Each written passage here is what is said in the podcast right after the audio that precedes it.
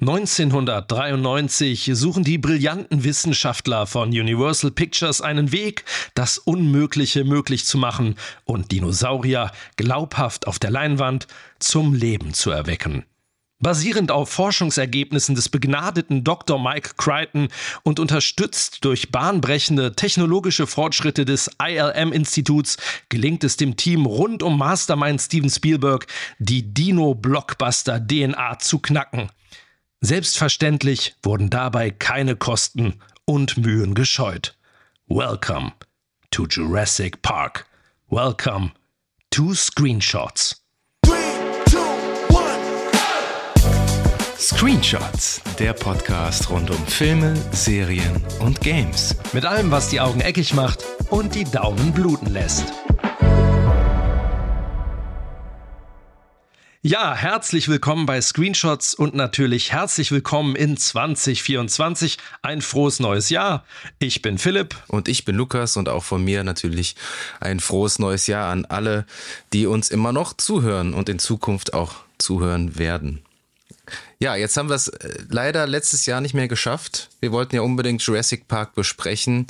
Wir haben den ausgeklammert von unserer Top 93 Liste, weil der einfach ja für uns beide wahrscheinlich äh, zu wichtig äh, war ähm, und wir wollten den auf jeden Fall auch einzeln besprechen. Schindlers Liste wollten wir eigentlich auch einzeln besprechen, haben wir auch nicht geschafft, aber jetzt holen wir das nach. Ähm, direkt die erste Folge dann 30 Jahre später. Ich meine, der ist ja am 2. September 1993 in Deutschland rausgekommen und so lang ist es mhm. ja dann doch nicht her. Er ist natürlich etwas früher in den USA angelaufen ist, der klassische Sommer-Blockbuster gewesen. Am 11. Juni 1993 lief er da an, hatte ein recht hohes Budget von 63 Millionen US-Dollar. Ja, und das Box-Office inklusive aller Wiederaufführungen, muss man dazu sagen, hat in Summe mhm. 1,14 Milliarden US-Dollar eingespielt war bis 1997 der erfolgreichste Film aller Zeiten und wurde dann natürlich, ihr wisst es, von Titanic abgelöst. Hm.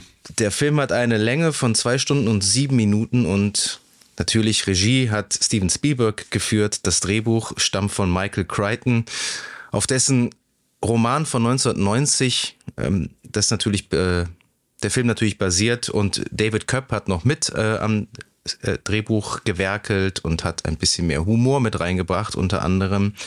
Produziert wurde der Film von Kathleen Kennedy, auch keine Unbekannte, und Gerald R. Molen. Der hat auch Schindlers Liste im selben Jahr mit Spielberg produziert.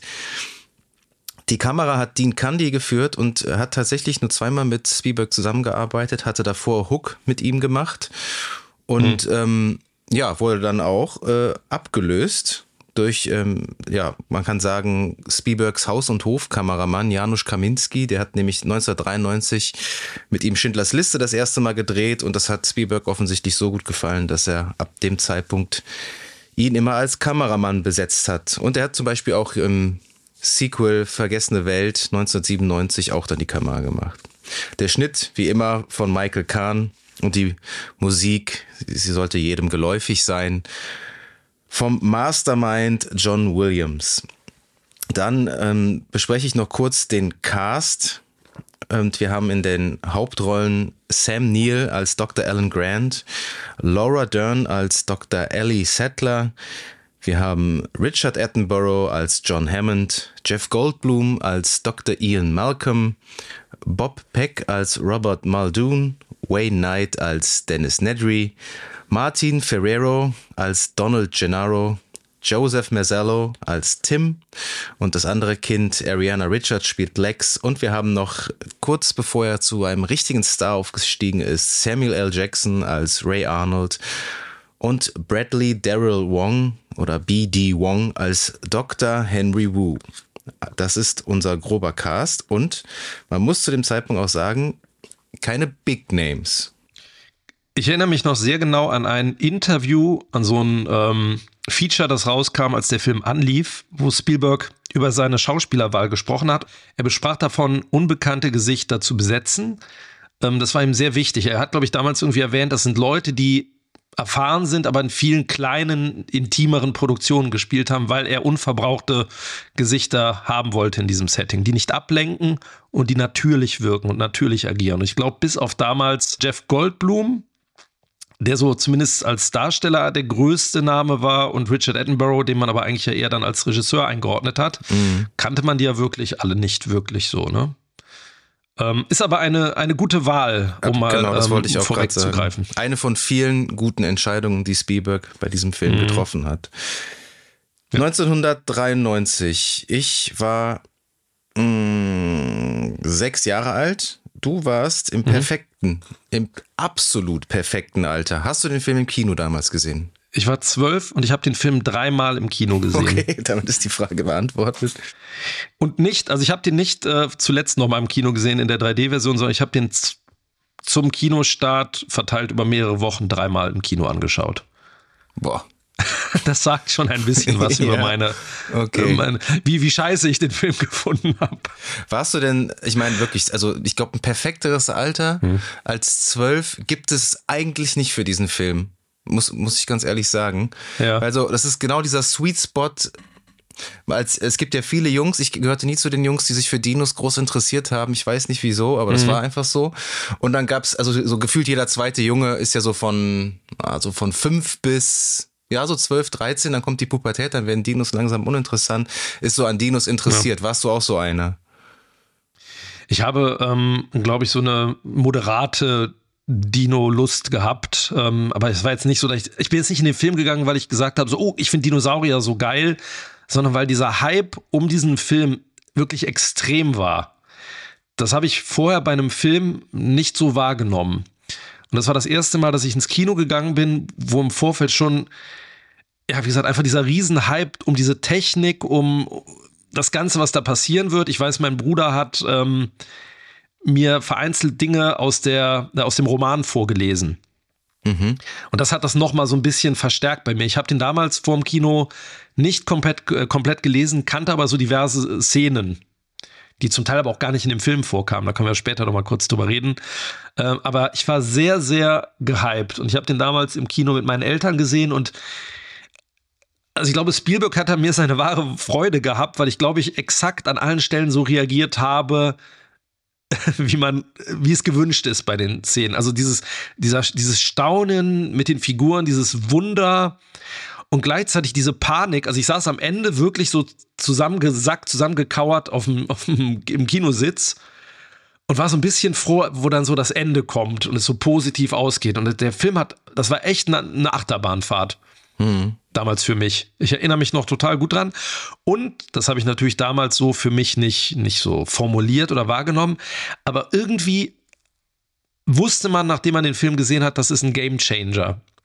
Mir fällt da jetzt kein anderes Wort für ein, aber das ist ein Film, der jetzt irgendwie, der ist was Besonderes. Der hat jetzt irgendwas verändert. So.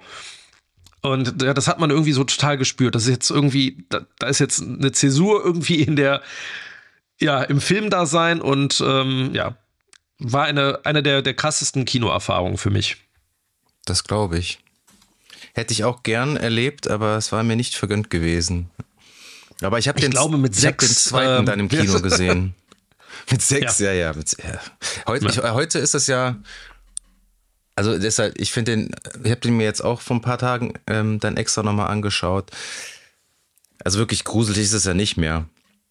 Das muss man ja schon sagen. Man muss sich natürlich dann in die, die, die Kids, also persönlich finde ich das so, in die Kids hineinversetzen, mhm. die den dann jetzt schauen.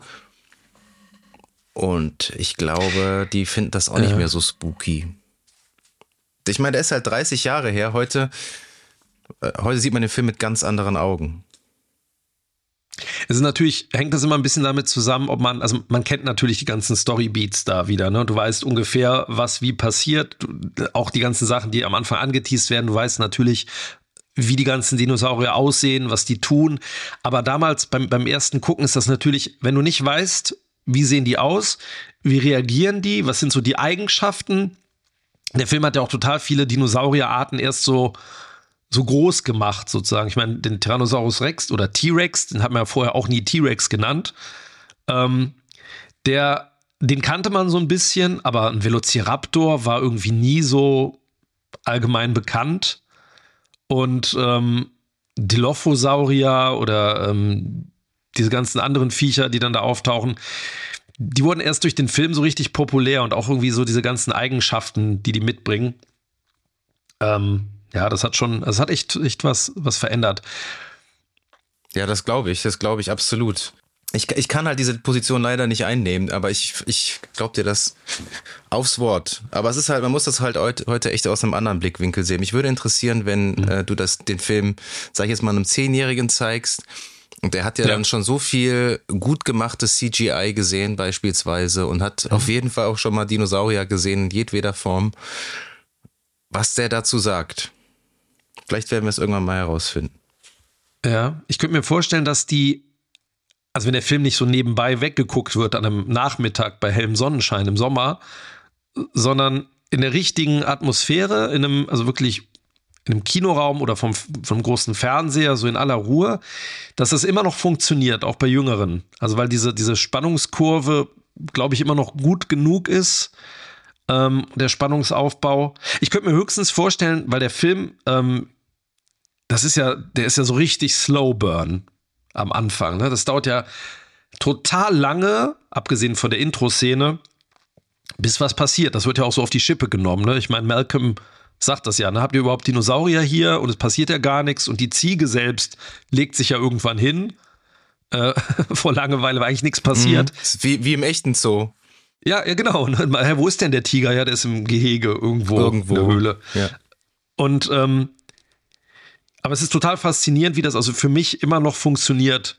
Ähm, und ich mag ja gleichzeitig auch diesen Einstieg total gerne, der so ja so misleading ist am Anfang, ne, wo man denkt, so hier, die, da brechen ja die Palmen weg, die Bäume, und dann kommt da nur so ein Bagger durchgefahren. Mhm. Also am Anfang, wo man denkt, so, oh, der, da ist der erste Dinosaurier. Ähm, und dann etabliert er halt direkt am Anfang schon schön so dieses, ja, diese erste Gefahr oder eine der größten Gefahren des Films. Und das macht er wirklich, wirklich gut. Und dann ist eine wirklich eine sehr, sehr lange Weile passiert ja gar nichts. Ja, so, aber das ist jetzt zum Beispiel, wenn man jetzt den Film in unserem fortgeschrittenen Alter sieht, ist für mich immer noch der stärkste Teil des Films. Also die erste Stunde, würde ich sagen. Mhm. Und das macht den Film ja auch heute immer noch sehenswert. Eben nicht mehr unbedingt die Effekte, da muss man halt wirklich mittlerweile auch sagen, ja, die haben 30 Jahre auf dem Buckel, die sind gut gealtert, keine Frage. Mhm. Aber was den Film nach wie vor sehr sehenswert macht, ist ja, dass der unheimlich spannende Fragen aufwirft. Und ähm, mhm. Spielberg ja wirklich, er, er schafft es eigentlich wie kein zweiter, diese perfekte Balance zwischen spannenden Themen, spannenden Fragen und gleichzeitig spannender Action, äh, tollen Charaktermomenten zu schaffen. Und äh, da ist äh, Jurassic Park fast wie so eine Blaupause, würde ich mhm. sagen, für die besten seiner Filme. Nicht alle, aber die besten.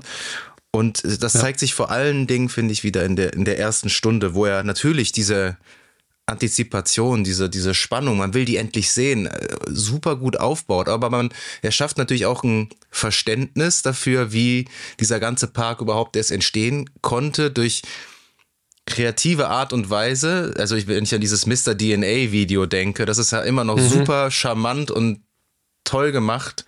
Ähm, das wirklich kurz und knackig zu erklären, ob das jetzt wissenschaftlich alles möglich ist, das ja. steht ja noch mal auf einem anderen Blatt Papier. Aber das macht er halt wirklich ähm, wie kein zweiter. Und das ist mir auch noch beim ähm, Schauen aufgefallen, diese, diese spannenden moralischen Fragen, die er da äh, mit einstreut. Also dieses Motiv Geld auf der einen Seite äh, verkörpert jetzt durch den Anwalt, durch die Investoren und ähm, Menschen begeistern auf der anderen Seite, was ja eigentlich das, ähm, der, der äußerste Wunsch von äh, John Hammond ist. Ne? Der hat ja mit mhm. einem mit einem Flohzirkus, glaube ich, ne, hat er ja an, angefangen ja. und es war immer sein, sein Wunsch, die Menschen zu begeistern, nicht Profit daraus zu schlagen. Und äh, das macht, ähm, das verkörpert der David Attenborough. David? Nee. Das verkörpert der Richard Attenborough so unfassbar gut. Und ähm, ja, und äh, auch diese Frage, nur weil wir die technologischen Möglichkeiten haben, ist es moralisch vertretbar, äh, Kreaturen mhm. oder Tiere zurückzuholen, die vor 65 Millionen Jahren ausselektiert wurden, und äh, die wieder zurückzuholen und Koexistenz dann mit uns Menschen zu leben. Das ist ja das immer noch Spannende, was der Film ja wirklich kongenial macht. Mhm. Das waren eh Themen von Michael Crichton, die der irgendwie sehr gerne, der hat auch bei Westworld. Mhm. Ähm, da war ich auch überrascht. Das Drehbuch geschrieben. Das ist ja von 1973, oder? Ja. Und es war damals schon irgendwie, also super aktuell eigentlich.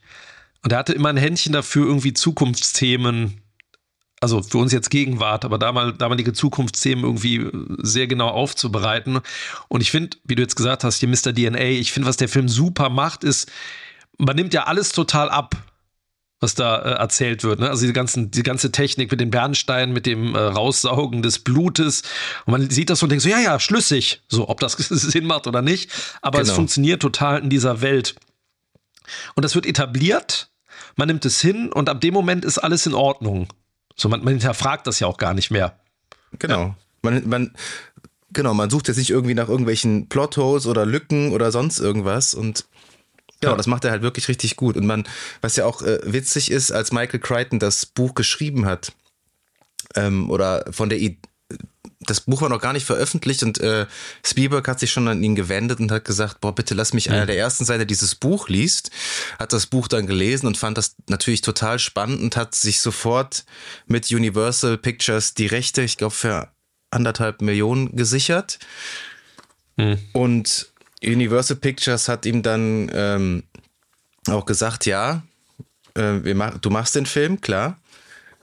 Ähm, weil er unbedingt Schindlers Liste machen wollte. Aber du machst ja. erst Jurassic Park. Und da äh, ja. kommt es ja dann zu einem kleinen persönlichen Dilemma, auch zu ihm, zu dem, auf das wir später noch zu, äh, zu sprechen kommen werden. Mhm. Aber der hat natürlich das Potenzial sofort erkannt. Und Klar, das, ich habe das Buch leider selber nie gelesen. Du hast es, hm. du hast vorhin gesagt, du hast zur Hälfte gelesen oder hast es irgendwann auch mal ganz gelesen? Also ich habe es ich hab's inzwischen, äh, das und äh, Lost World inzwischen gelesen.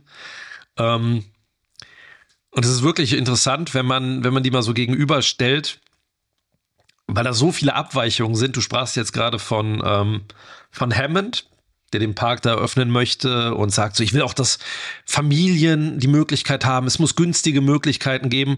Und der ist im Buch halt das komplette Gegenteil. Mm, der ist im gelesen, Buch halt ein, ein absoluter Widerling und vor allem, das ist eigentlich im Buch ein bisschen stärker. Es gibt ein paar Sachen, die im Buch stärker sind.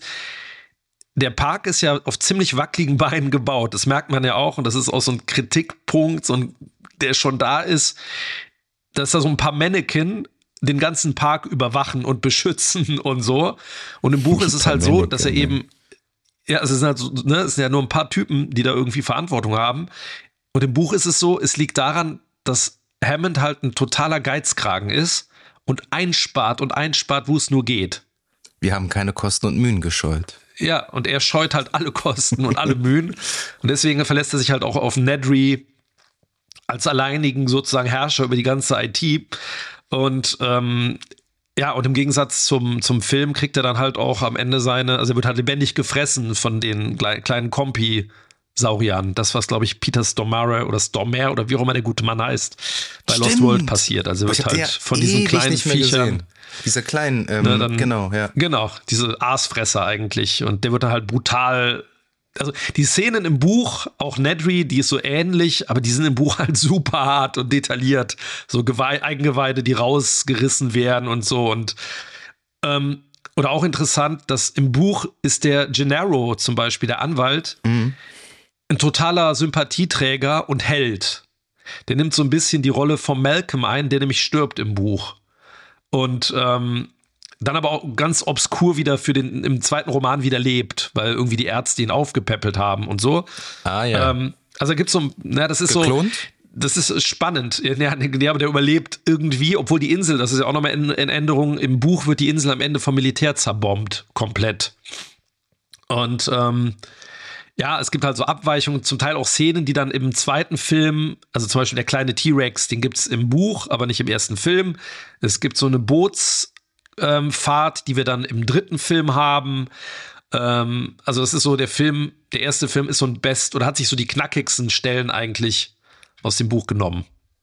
Mhm. aber lohnt sich. Also ich, äh, das kann man, das ist sehr, also es wäre eigentlich interessant, mal eine Verfilmung, die näher am Buch ist, zu sehen, weil die halt sehr düster wäre. Und ähm, aber, ja. Mhm. Da kann man schon fast äh, an, an Jurassic World äh, von 2015 denken, was ja eigentlich auch ein, ein klassischer Soft, ein klassisches Soft-Reboot ist. Da hätte man ja mhm. vielleicht auch eher dann das Buch dann ein bisschen detailgetreuer verfilmen können. Aber was Spielberg ja wichtig ja. war, dass er eben, du sagtest, dass das Buch deutlich brutaler und deutlich äh, ähm, ja, brutalere Tode auch. Er wollte ja keinen Monsterfilm machen, das war ihm ja sehr, sehr wichtig. Mhm. Ähm, wobei der Film ja eigentlich anfängt wie so ein klassischer Monsterfilm. Also, so, ja, also, und, also diverse so Horrorelemente. Ganz, ganz gelungen ist ihm das nicht, finde ich. Ja, also, aber die Art ähm, und Weise, wie er die, klar, wie er die, die Velociraptoren und den T-Rex inszeniert, ja. natürlich furchteinflößend, aber er inszeniert die Dinos ja auch wirklich sehr majestätisch und äh, mhm. begeisternd und so. Ähm, ja. Also, dass er wirklich diese, diese, diese Begeisterung das erste Mal lebende Dinosaurier zu sehen, äh, auch wirklich äh, den, den Charakteren abkaufen. Mhm. Und ähm, da können wir das eigentlich direkt die Überleitung zu den, zum Cast machen. Ja. Ja, ich wollte nur, nur ganz kurz dazu. Ich finde, der Film, der hat einen, es ist kein Bruch, Bruch ist das falsche Wort, ja. aber ab dem Moment, es ist so am Anfang fühlt er sich sehr wie ein Abenteuerfilm an. Du hast natürlich die, die Szene mit dem T-Rex, die ist düster und ja. ist auch, es wird jemand gefressen. Aber ich finde, ab dem Moment, wo der Strom ausgefallen ist und ähm, sich das so diese Gruppen aufsplittet, wird das schon so ein Horrorfilm. Ja, ja, also Thriller würde ich vielleicht eher sagen. Genau. Und ähm, also die ganzen Sachen mit den Velociraptoren, die sind schon arg düster. Das ist so, hat so leichte Alien-Vibes, kriege ich da auch manchmal, mit diesen Gängen ähm, ne? und wo die immer überall so durchbrechen und, und so. Das ist schon. Ja. Der Aufbau ist genau, also der ist wirklich gut, finde ich. Das stimmt, aber so Alien, also auf ein Level, das würde ich jetzt nicht auf ein Level setzen, weil ich finde, bei Alien siehst du ja wirklich, das ist ja so dunkel ausgeleuchtet und du ja. vermutest ja in jeder Ecke irgendwie, oh, könnte das Alien da sein? Und ich finde, der Film ist so, hm. das ist auch einer meiner größten Kritikpunkte fast, der ist so flach ausgeleuchtet und so, du erkennst also vor allem jetzt bei den Raptoren, wenn die in der Küche sind zum Beispiel. Jetzt, wenn, wenn der hm. T-Rex draußen ist, dann, dann geht's noch. Ja. ja, lass uns gleich da nochmal äh, drauf zurückkommen, auf die, auch auf die mhm. Kameraarbeit. Auf jeden Fall, ja. Ähm, aber wo, du wolltest, genau, du wolltest jetzt über. Ja, ich würde gerne mal über die Figuren, über die Charaktere mhm. sprechen. Ähm, ja. Das ist ja wirklich äh, wieder, auch immer noch 30 Jahre später, muss man sagen, ein total homogener Cast. Ich finde, anders kann man das, mhm. kann man das nicht sagen. Ich finde, die sind, äh, jeder Einzelne ist in seiner Rolle wirklich top besetzt und äh, total prägnant, auch wenn die wirklich nur kleine Dialogzeilen äh, haben, wie jetzt Samuel L. Jackson beispielsweise. Ich finde, alle Charaktere sind interessant. Du hast tolle äh, Entwicklungen auch, bei, bei, beispielsweise bei Alan Grant. Also diese Angst, mhm. ähm, vor Technologie, die er hat und er hat ja auch keinen Bock vor auf Kindern. Kindern. ja, und Angst vor Kindern, ja. genau. Und äh, John Hammond hat ja auch wirklich eine tolle, nimmt ja auch eine tolle Entwicklung im Film. Also, ja, wenn man so will, so Fortschritt um jeden Preis. Das lernt er ja dann auch mhm. im Laufe des Films. Und ähm, ich würde auch fast sagen, dass der äh, mein absoluter Favorit ist, David Attenborough. Ich finde, der ist so toll ähm, besetzt. Und ich glaube, es ist immer noch Richard. Ich glaube, es ist Richard Attenborough. Oh Mann. Da bringe ich das immer durcheinander. Aber der, ja, der, weil der andere auch Tierdokus macht. Sein Bruder. Ach, der, der Deswegen. spricht die immer. Ja, ja, genau, der ist ja so ein äh, Tierdoku-Forscher. Siehste, deswegen. Sein, sein, Bruder. Deswegen ist es auch zu verzeihen, die sind sich auch irgendwie recht ähnlich. Ja, aber ich meine natürlich Richard Attenborough als ja. John Hammond und ähm, das war ja äh, ein großes Anliegen von Spielberg, den irgendwann mal in seiner in seinen Filmen zu besetzen. Und der hat ja, glaube ich, 13 in Jahre. Hook wollte ihn gerne haben. Als Captain Hook? Nee, er wollte ihn in Hook als, wie heißt der hier, der seine Marbles verloren hat, so. seine Murmeln verloren hat. Für den wollte er ihn gerne haben. Hier, Tuddles? Tut, ist es Tuddles? Ich weiß nicht. Toodles? Toodles, nicht Noodles. Noodles ist uh, Once Upon a Time in America, Ja, ja, genau. Toodles. Toodles, genau. Ähm, der hat ja ihm witzigerweise 1982 den Regie-Oscar äh, mal wieder weggeschnappt für Gandhi. Und mhm. ähm, er hat, glaube ich, 13 Jahre auch nicht mehr als, äh, also vor der Kamera gestanden auch. Immer nur ja. hinter der Kamera. Und ich finde, der. Super, super, super. Ja, der super also, besetzt. Also, der verkörpert diese kindliche Freude und Begeisterung äh, gleichzeitig auch wie diese, diese Härte, dass er auch wirklich delegieren kann, wirklich kongenial ist, der ist ja auch so irgendwie so eine, so eine kleine Hommage an Walt Disney oder zumindest inspiriert auch an, an ihn und ähm, ja, und sein, sein äh, Trademark-Satz da, wir haben keine Kosten und Mühen gescheut, ist auch wirklich sehr, sehr, äh, sehr, sehr witzig und toll irgendwie immer mit eingewoben. Ich finde auch die anderen, ja. also wer ist so dein Favorit? Oh, ich finde das total schön. Ich, ich, ich mag ja alle Szenen total gerne, wo ähm, Wayne Knight, also hier Dennis Nedry vorkommt. Mhm. Ah, ah, ah. So, einfach weil diese, weil dieser, der so, also es ist unfassbar, wie, wie gut der spielt, dass jemand versucht, unauffällig zu sein. also wie das überhaupt, dem gelingt das ja null. Der schwitzt ja wie Sau und der ist einfach der auffälligste Typ überhaupt. Aber ich mag so diesen ganz, ich mag den Moment mit dem Dilophosaurier total gerne. Ähm, weil das nochmal so in eine andere Richtung geht, weil es einen neuen Dinosaurier einführt. Aber ich mag auch diese ganzen Gespräche am Anfang, wie er da sitzt äh, vor seinem Computer und aber ich finde auch, ich mag auch Maldun total gerne. Der hat ja im Englischen diesen, was in, in äh, Australia, auf jeden Fall hat er irgendwie einen ziemlich fetten äh, Dialekt. Wer jetzt? So. Robert Muldoon, der, äh, der Jäger. Ach so. Ich dachte, du meinst den. Äh. Hat, ja, ja. Aber der, der Sam Neill ist, ne, ja auch, ist auch Australier, glaube ich. Das hört man auch sehr, sehr stark raus. Ich ja. habe den Film jetzt auch nochmal auf Englisch geguckt. Ich finde das, das, das Tolle halt, dass die ich meine, die sind ja wirklich auf so einer Sparflamme da, ne, die ganzen Personen, aber jede Person hat eine Eigenheit, eine Eigenschaft und die sind aber alle optisch so, so komplett alle unterschiedlich, die haben unterschiedliche Funktionen im Film und die haben alle irgendwie wichtige Momente für den Film. Entweder, dass die irgendwas etablieren oder die Handlung irgendwie vorantreiben äh, und jeder kriegt irgendwie eine ikonische Szene. So, das ist wirklich äh, ja, geiler Cast, geile Figuren. Also es gibt niemanden, ich finde auch die Kinder, ich weiß noch damals irgendwie, Kinder in Filmen so, hm, ich weiß, dass sich mhm. irgendwie Leute ein bisschen dran gestört haben in der Kreischerei von dem Mädchen. Ja. So. Äh, hat mich nie so gestört. Es gibt Filme, wo ich es deutlich schlimmer finde. Die habe ich immer als recht nachvollziehbar in, empfunden. Da hat Spielberg so, ja natürlich die auch ein Händchen, äh, Kinderdarsteller ja. super zu delegieren. Das hat er ja schon ja diverse Male vorher schon unter Beweis gestellt, ob jetzt in E.T., Hook oder Goonies hat er, glaube ich, auch bestimmt nochmal ein Wörtchen mitzureden gehabt und so weiter. Das ist, ähm, wenn ich das noch kurz noch einwerfen kann, ähm, mhm. das heißt übrigens eine deutliche Verbesserung gegenüber des, des Romans. In dem Roman ist die Lex nämlich ich so weiß, komplett ja. nutzlos. Ja, die sind, ne? der, und, der, der, der äh, Tim ist der ältere Bruder und sie ist äh, die jüngere Schwester und er ist so der Computer. -Nerd. Genau, sie ja, er ist der Nerd, er, er, weiß alles und sie ist nur so ein Anhängsel und kann eigentlich nichts. Außer Schreien. Und das ist schon schöner im, ja, bis auf Schreien und Weinen und das ist im Film natürlich schon deutlich äh, besser, dass er das so auf zwei Schultern verteilt hat. Ja. Wie, so, wie, dass die wie, alle so ein bisschen was können. Wie gefallen dir Sam Neill und Laura Dern? Ich finde, die sollen ja ein, ein Liebespaar auch darstellen. Das ist irgendwie fand ich, es geht das immer so ein bisschen unter. Oder man hat zumindest nicht das Gefühl, dass die ja in einer romantischen Beziehung sind, weil ja auch Jeff Goldblum sich ja so, so richtig äh, schmierig an sie ranschmeißt, mhm. Ähm, ohne zu wissen, dass die ein Paar sind. Das hatte ich auch total vergessen. Weil so, so ja. also man, das wird schon irgendwie so angedeutet, aber die haben jetzt mal keine klassische Szene, wo die sich irgendwie äh, äh, abknutschen oder, oder sonst was. Wenn ich da jetzt an Jurassic World kurz denke, da hast du ja wieder diesen, ja. natürlich diesen vollkommen blöden konstruierten Moment, wo sich dann Chris Pratt und Bryce Dallas Howard natürlich dann äh, am Ende zueinander finden und sich dann da abknutschen. Hast du hier nicht und das ist mhm. natürlich auch es, es, es hätte keinen Benefit für die Story und deswegen finde ich es auch gut, dass ja. sie es rausgelassen haben. Aber ich finde, man merkt es irgendwie nicht so wirklich. Die, die, einfach wie so zwei extrem gute Freunde, die sich gern haben. Geht, ging dir das auch so?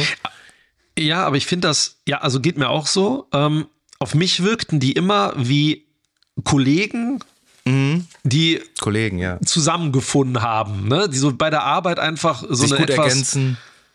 gut ergänzen und irgendwie ist dann mehr draus entstanden. Aber die sind beide, also ich meine, er ist ja nicht so, er wirkt ja eh nicht so wie der, der große Romantiker oder der, der jetzt, der, der ist ja auch so ein bisschen trocken immer, ne, mit seinem, der hat so ein bisschen Humor, aber und äh, sie ist so die, die ein bisschen, die, die, die ist halt die heitere von den beiden und ich meine, die haben auch einen ziemlichen Altersunterschied äh, zueinander. Ähm, Im Buch oder im Film? Im Film. Ich glaube, Sam Neill ist irgendwie, boah, der ist, glaube ich, fast 20 Jahre älter als sie. Nee, das ist- kann nicht sein. Deutlich, deutlich. Müssen wir, müssen wir mal den, äh, die KI Warte. gleich befragen. Aber ich meine, der, hat- der hat einen KI? ziemlichen Altersunterschied ihr gegenüber. Die, die unsere äh, Screenshots KI äh, befragen. Warte, ja, Ähm, warte ich, ich, ich meme jetzt die KI und ich, guck ich schnell rede mal nach. weiter und Genau. du, äh, du guckst nach. Aber ich meine, die haben einen ziemlichen Unterschied. Ähm, aber ich mag die total in der Konstellation, eben weil halt auch am Ende, die fallen sich in die Arme und werfen sich so Blicke zu, aber es ist eben nicht so diese Jurassic World, äh, ne, wir stehen vor äh, im gegenlichtigen Sonnenuntergang und küssen uns nochmal. Also du hast ähm, recht. Sorry. Ja, 20 Jahre. Ja. Krass. Das ist, man merkt das nicht, Nicht. im Film. Der hat sich gut Aber, gehalten, Sam ähm. Ja, oder Laura Dern ist irgendwie arg gealtert bereits. Ich finde aber, ähm, das hast du ja am Anfang schon mal so angesprochen, was ich als Kind so semi-interessant fand, also diese Beziehung, auch diese Art, dieses Zueinander mit den beiden, das gefällt mir als Erwachsener viel besser. Ja, Also ich, ich mag die als Erwachsener viel, viel lieber. So als frü früher waren die, die waren halt nicht so interessant wie jetzt irgendwie der, der Sam Jackson oder der Großwildjäger, weil die halt so normal sind. Aber das tut der Geschichte halt auch so gut, dass das halt normale Menschen sind. Und da würde ich auch gleich nochmal ganz kurz so einen Bogen zum Thema Kamera äh, machen wollen. Es sind normale Menschen, die zwar Experten auf dem Thema sind, aber es sind keine Actionhelden. Es sind Leute, die in eine Situation geschmissen werden, die kaum kontrollierbar ist. Da auch da wieder so ein bisschen der Bogen zu Alien vielleicht, so, so ganz leicht. Du hast eben keine Militärs, sondern halbwegs normale Leute, die mit einer Situation konfrontiert werden. Und ich gebe dir recht bei, der, bei dem Licht.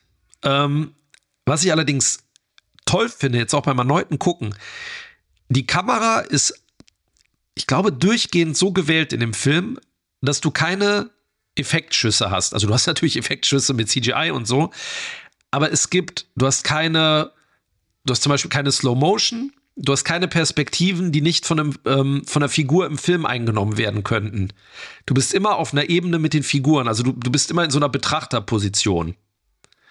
Und ähm, die späteren Filme, da hast du ja ganz oft, da hast du, was weiß ich, du fliegst mit einem Helikopter so hinterher, du bist irgendwie, irgendwie durch irgendwelche Tunnel mit durch. Ähm, und die, das ist fast, ich will jetzt nicht sagen, eine Dokumentation, aber du bist immer mit der Kamera auf einer Ebene, wo auch jemand stehen könnte, theoretisch. Also du beobachtest immer. Ja, definitiv. Also, dass du alles durch die Augen der Figuren miterlebst. Ja. Ne, also du kannst dir immer vorstellen, du fährst mit einem Auto nebenher und so, ne, und da bist irgendwie, äh, stehst daneben, sitzt mit dem Auto, aber es gibt nie irgendwie so ein, selbst wenn die mit dem Helikopter fliegen, es gibt immer zwei Helikopter, die sich theoretisch abschießen könnten mit der Kamera. Und das finde ich total gut, dass es eben eben nicht, es ist kein Actionfilm, ne, dass wir es die späteren Filme ja so hatten. Und der verlässt sich halt einfach auf die, die anderen Schauwerte, so, was so Effekt angeht. Das finde ich super. Licht, gebe ich dir recht, ähm, hier und da ein bisschen flach. Ja, also So ich finde, also das wäre wirklich, also definitiv ein Kritikpunkt. Ich finde, der Film sieht echt nicht mehr sexy aus. Also wenn man sich jetzt, wir haben letztes Jahr beispielsweise über das Ding gesprochen. Der Film ist äh, Ja. nochmal zehn Jahre älter. Und der sieht halt einfach viel besser aus. Das muss man einfach, also jetzt die Effekte ausgeklammert, aber der sieht einfach viel filmischer aus. Das liegt natürlich auch an dem Seitenverhältnis.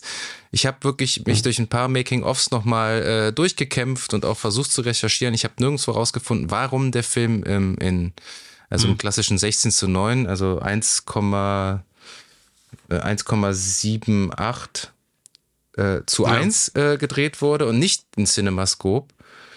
Ähm, ich finde, das, also der sieht halt einfach nicht mehr so gut aus, der Film. Ging dir das ähnlich? Ja, der hat, Der, Der hat hat was keinen 90er. Look. Ja, genau. so, also der hat keinen richtigen, ja, ich, ja, irgendwie, der hat keinen, keinen so richtigen Stil. Das ist ganz komisch. Ich finde, bei dem, die Szenen, die wirklich im, also ich finde es vor allem bei den hellen Szenen so eine Sache. ja, genau. Aber alles ist so hell. so angehoben in den, in den Tiefen. Ja, es fehlt so, es knackt nicht so in den Schwarz. Genau, du hast wenig, auch, Kon ne? wenig Kontrast. Aber ich finde, das ist bei den hellen Szenen. Ich finde, das fällt bei dem, ähm, wo die, äh, hier, wie heißen sie jetzt, äh, die, die da in der in Herde da auf die zurennen, wo die da draußen sich hinter dem Baum verstecken, ähm, die Galemimus. Da. da spricht der Paläontologe. Wo der, ja, das sagt der Tim ja auch, ne? Äh, Galemimus oder so. Ähm, wo dann der T-Rex auch aus dem Gebüsch da kommt. Da denkt man so, oh, irgendwas, äh, da sieht der Kontrast irgendwie hochgedreht oder runtergedreht, weggedreht aus. Ich kann mir ähm, das wirklich nur erklären, dass das mit den, mit den CGI-Szenen zusammenhing, ja. dass sie das vielleicht es steckt ja immer noch alles in den Kinderschuhen, dass sie das dann, um, um einen konsistenten Look zu haben, dann wahrscheinlich alles so ein bisschen, äh, also die Tiefen so ein bisschen angehoben haben. Aber ja, ja heutzutage sieht das halt einfach nicht mehr so, ist nicht, ist nicht gut gealtert. Ähm, aber ja, es Jammern auf hohem Niveau. Also ja und nein. Also ich finde, ähm, es gibt Szenen, also ich finde diese T-Rex, diese erste T-Rex-Szene, ähm, finde ich, kannst du fast immer noch heute, also könntest du heute fast so präsentieren. Was, die CGI, was also das CGI der, angeht?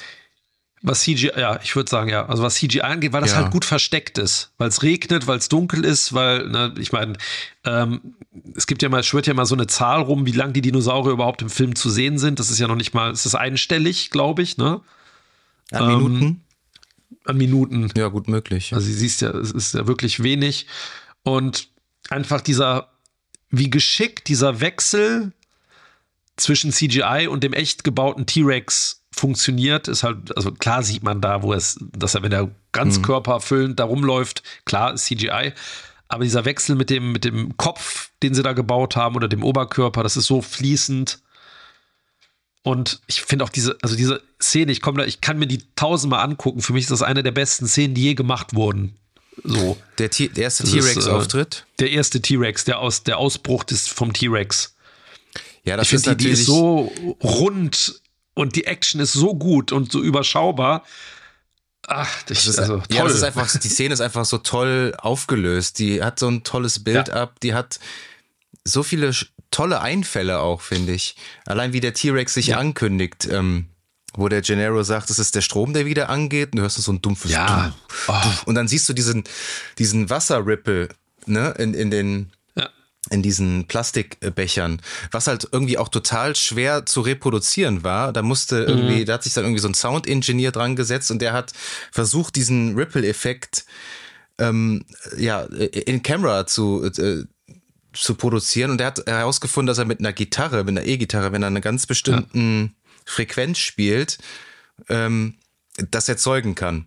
Ja, heute ikonisch. Also es hat kein Film, ich weiß nicht, ob es ein Film nochmal kopiert hat, aber es wäre ja dann auch ein Plagiat, aber ein eindeutiges Plagiat, aber das ist wirklich, da bin, da bin ich absolut bei dir. Und das sieht halt auch immer noch, das sieht wirklich immer noch extrem gut aus. Man muss ja auch überlegen, ähm, Spielberg wollte, dass die Szene unbedingt im Regen dann auch noch stattfindet. Du hast eben mhm. den, den animatronischen T-Rex angesprochen, der natürlich von äh, dem legendären Stan Winston Studios äh, umgesetzt wurde. Und Stan Winston hat dann auch zu ihm gesagt, so, äh, wer hat gesagt, wer hat gesagt, dass der T-Rex das werden darf? Und dann hat Spielberg ja. gesagt, so, ja, aber ich wollte die ähm, doch im Regen drehen. Macht, komm, wir versuchen es einfach mal. Und der hat dann so gesagt, so, ja, ich übernehme äh, dafür keine Haftung. Und das, ähm, ja, der wurde dann irgendwann, irgendwann, der, der war ja auch so aus so Schaumstoff und so auch, ne? Also die, mhm. die Textur. Und er hat sich dann so vollkommen voll, voll gesogen und wurde dann irgendwie doppelt so schwer. Dieser so Tonnen, Tonnen schwer plötzlich. Ja. Genau, und hat dann irgendwann angefangen so zu zittern und dann hat Spielberg auch gesagt, äh, irgendwas stimmt mit dem T-Rex nicht. Und alle sind dann hingegangen, Drehstopp und haben den da irgendwie abgetupft und so weiter. Ähm, aber ja, die, die funktionieren fast immer noch am besten. Und du, du äh, siehst es ja, ich weiß nicht, ob du in dieser Ausstellung im Odysseum oder so, mhm. haben die auch so ja, animatronische Dinosaurier. Ja. Das sieht ja äh, immer noch sehr beeindruckend aus. Und das ist genau diese Mischung. CGI dann als Tool nehmen, dann, wenn man es unbedingt braucht, dann, wenn es gar nicht anders geht. Und mhm. die macht ähm, die Effekte halt so toll heute immer noch.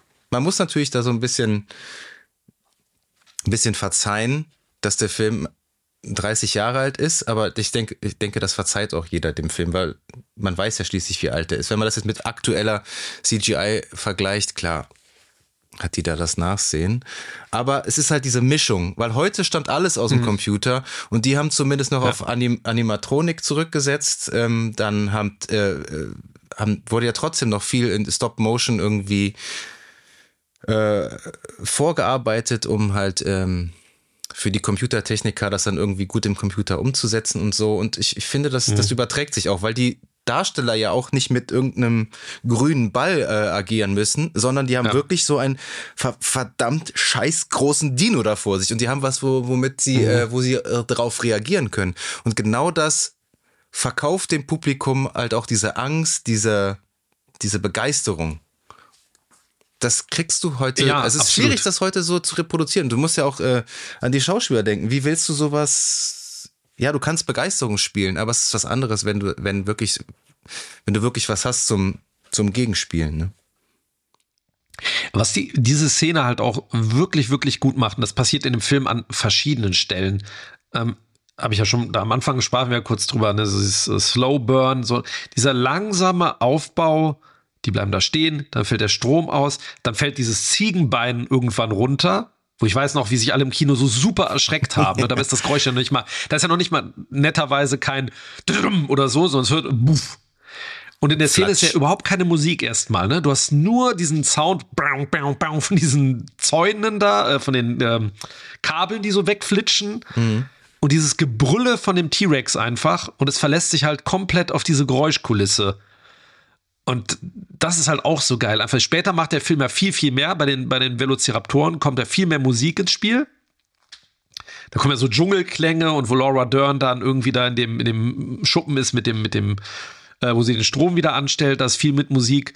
Aber diese Szene mit dem T-Rex, die verlässt sich ja so sehr auf dieses natürliche Sounddesign, ne? Mit dem, mit den Stampfen, mit den, mit dem, Sch äh, ja, äh, ich schreien, wie sagt man?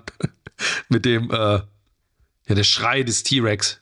Wie nennt das man das Brüllen. Denn? Brüllen. Das Brüllen. Das Brüllen, danke. Äh, das Brüllen des T-Rex. Und ähm, ja, das, das greift alles so toll ineinander bei der Szene. Genau. Ich hab, man muss halt auch wissen, wann, wann macht Musik ja. Sinn und wann macht Musik keinen Sinn. Ja. Das ist, äh, wann macht Musik keinen Sinn. Und das ist halt eindeutig, das ist ja, ich glaube, die Musik ist komplett abstinent in der Szene. Ne? Das ist, das, dass ja, du wirklich nur, genau, nur Soundkulisse komplett. hast. Und das, äh, man muss halt auch wissen, wo setzt man Musik ein und wo setze ich keine Musik ein, um das halt besser wirken zu lassen. Ich glaube, in der Szene wurde darauf verzichtet, um äh, so natürlich wie möglich zu bleiben. Also dieses Beobachtende, ne? dass man nicht das Gefühl hat, ich bin jetzt in einem Film, sondern ich beobachte gerade eine Szene, die, da passiert gerade in echt was. Und ich glaube, eine Musik hätte das so ein bisschen geschwächt vielleicht sogar. Genau, ja. Und so wirkt es halt, ne, wenn man da durch das Auto guckt von, von Malcolm und äh, Grant, dann, das macht, äh, macht Spielberg ja auch immer super, diese kleinen Gags immer zwischendurch, ne, wo der dann die Scheibe du, du, du, da äh, rubbelt, um was sehen zu können. Ähm, äh, was ich sagen wollte, du hast ähm, sprachst eben von diesem Gefühl so, die Schauspieler, die, die können zwar spielen, dass sie sich wundern und, ah, und dass sie irgendwas sehen. Ähm, ich finde, einer der schwächsten Momente optisch ist dieser erste Dinosaurier. Der, der Brachiosaurus. Brachiosaurus. Ja der sich so auf die Hinterbeine stellt. Ich weiß noch, da war ich, weil der Hype, habe ich ja eben gesagt, der war so riesig und dann kam diese erste Szene, die hat man auch in Trailern dann schon gesehen.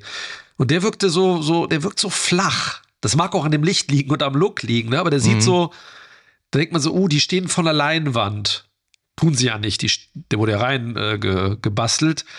Die, die finde ich so, da, ja. die ist so, oh, so ja, die, ich habe den mir jetzt auch noch mal ähm, ich habe den mir in 4K, ich habe den zwar selber auf, auf die Blu-ray 3D, der ist ja nochmal in, in, in, auf 3D ja. dann rausgekommen vor zehn Jahren zum 20-jährigen mhm. Jubiläum. Die habe ich, da habe ich mir jetzt nur Making of dann nochmal dazu angeschaut. Aber ich habe gesehen, ja. bei Prime lief, läuft der in 4K und 4K ist das ja nicht. Ja. Aber das war auch kein 4K. Ähm, man hat natürlich okay. deutlich, deutlich schärfer gesehen, also das ist natürlich immer noch ein scharfes Bild, aber du konntest halt schon sehen, wenn die vor dem Brachiosaurus stehen und dann da hochzeigen, so, äh, äh, äh das ist der Dinosaurier. Ja, eben. Und die sind halt super, immer noch super wonky äh, freigestellt. Und ja, ja, so mein innerlicher ähm, äh, Compositing-Monk kommt, äh, ja. kommt da halt dann schon irgendwie so, äh, das hätten sie doch mal aufpolieren können oder so. Ja, aber was die Szene halt wiederum so genial macht, ist der Musikeinsatz. Und der ist natürlich. Wow. Also das ist natürlich, diese, dieser, dieser, dieser klassische äh, Spielberg-Trademark, dieser, dieser Slow Push-In auf das Gesicht eines Schauspielers, was er, was, was er häufig macht. Und dann wie die Musik ja. anschwillt, das ist immer noch toll. Aber ja, die Dinos sehen da nicht so sexy aus. Also, ja, das ist, das ist so schade, weil ich finde zum Beispiel, also auch dann dieser Blick über die gesamte Landschaft, ne, irgendwie, das hat mich damals da, da, da machte sich für so einen Moment so leichte Enttäuschung bei mir breit im Kino, weiß wap, ich noch. Wap, wap. Da ja, so, ja auch, so, das ist ja auch ein oh. Meme draus geworden, ne? Dieses Welcome to Jurassic Park und dann, ja. also da passiert irgendwas. Da gab es so ein legendäres Meme zu Cyberpunk 2077. Ja. Da gab Ach, kennst du das? Kennst du das? Ja, ja. Das ist so gut. Trailer-Grafik. Genau, genau. Siehst du die Trailer-Grafik von Cyberpunk und dann Welcome to Jurassic Park und dann siehst du die echte Grafik, die dann 2020 und dann kommt, da spielt jemand auf der der Flöte weiter. Das ist schon sehr gut. Ja. Aber immer noch ein ikonischer und toller Moment. Ja, ich, äh, ich finde, das wird ja auch dann total schnell aufgefangen. Also ich finde diesen Moment mit dem Triceratops, mit dem Kranken, der dann auch wieder ein, CG, äh, ein ähm, echtes Modell ist. Die, die macht, die macht, das ist, da, da hatte ich das Gefühl, was man in der ersten Szene haben soll. Dieses, oh krass, wie die da durch das Gebüsch, da liegt der da und ähm, ah, das ist einfach toll. Also dieses Tier, wie das da liegt, wie echt, wie es atmet.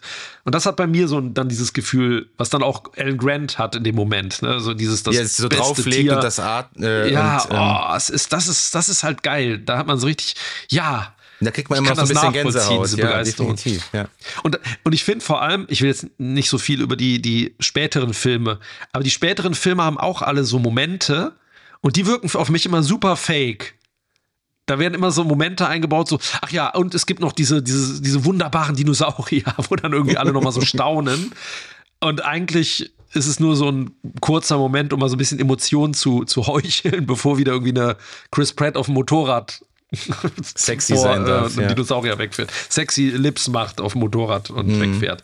Aber ähm, lass uns doch mal das, eben ja. bei, bei, der Technik bleiben, weil der Film entbehrt ja nicht einer gewissen Ironie, weil ja quasi ein kompletter Berufszweig arbeitslos geworden ist. Ähm, ja. Weil der Film ursprünglich. Ausgestorben, ne?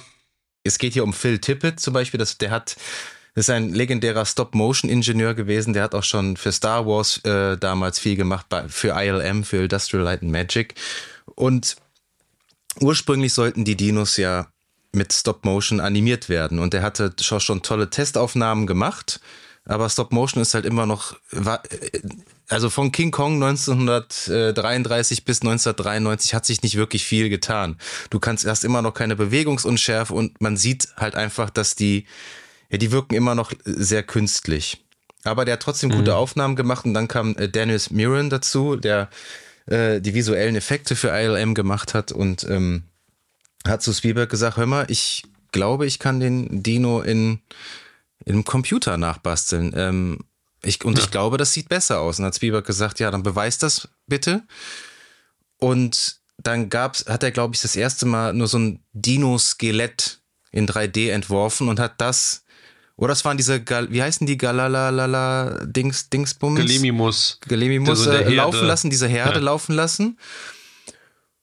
Und das muss ja ein Moment gewesen sein, das wird auch ähm, in der absolut wunderbaren ähm, Dokumentation auf Disney Plus Light and Magic heißt die, die ich wirklich nur jedem wärmstens empfehlen kann, der gern Making of und so schaut. Ist letztes Jahr, letztes oder vorletztes Jahr rausgekommen.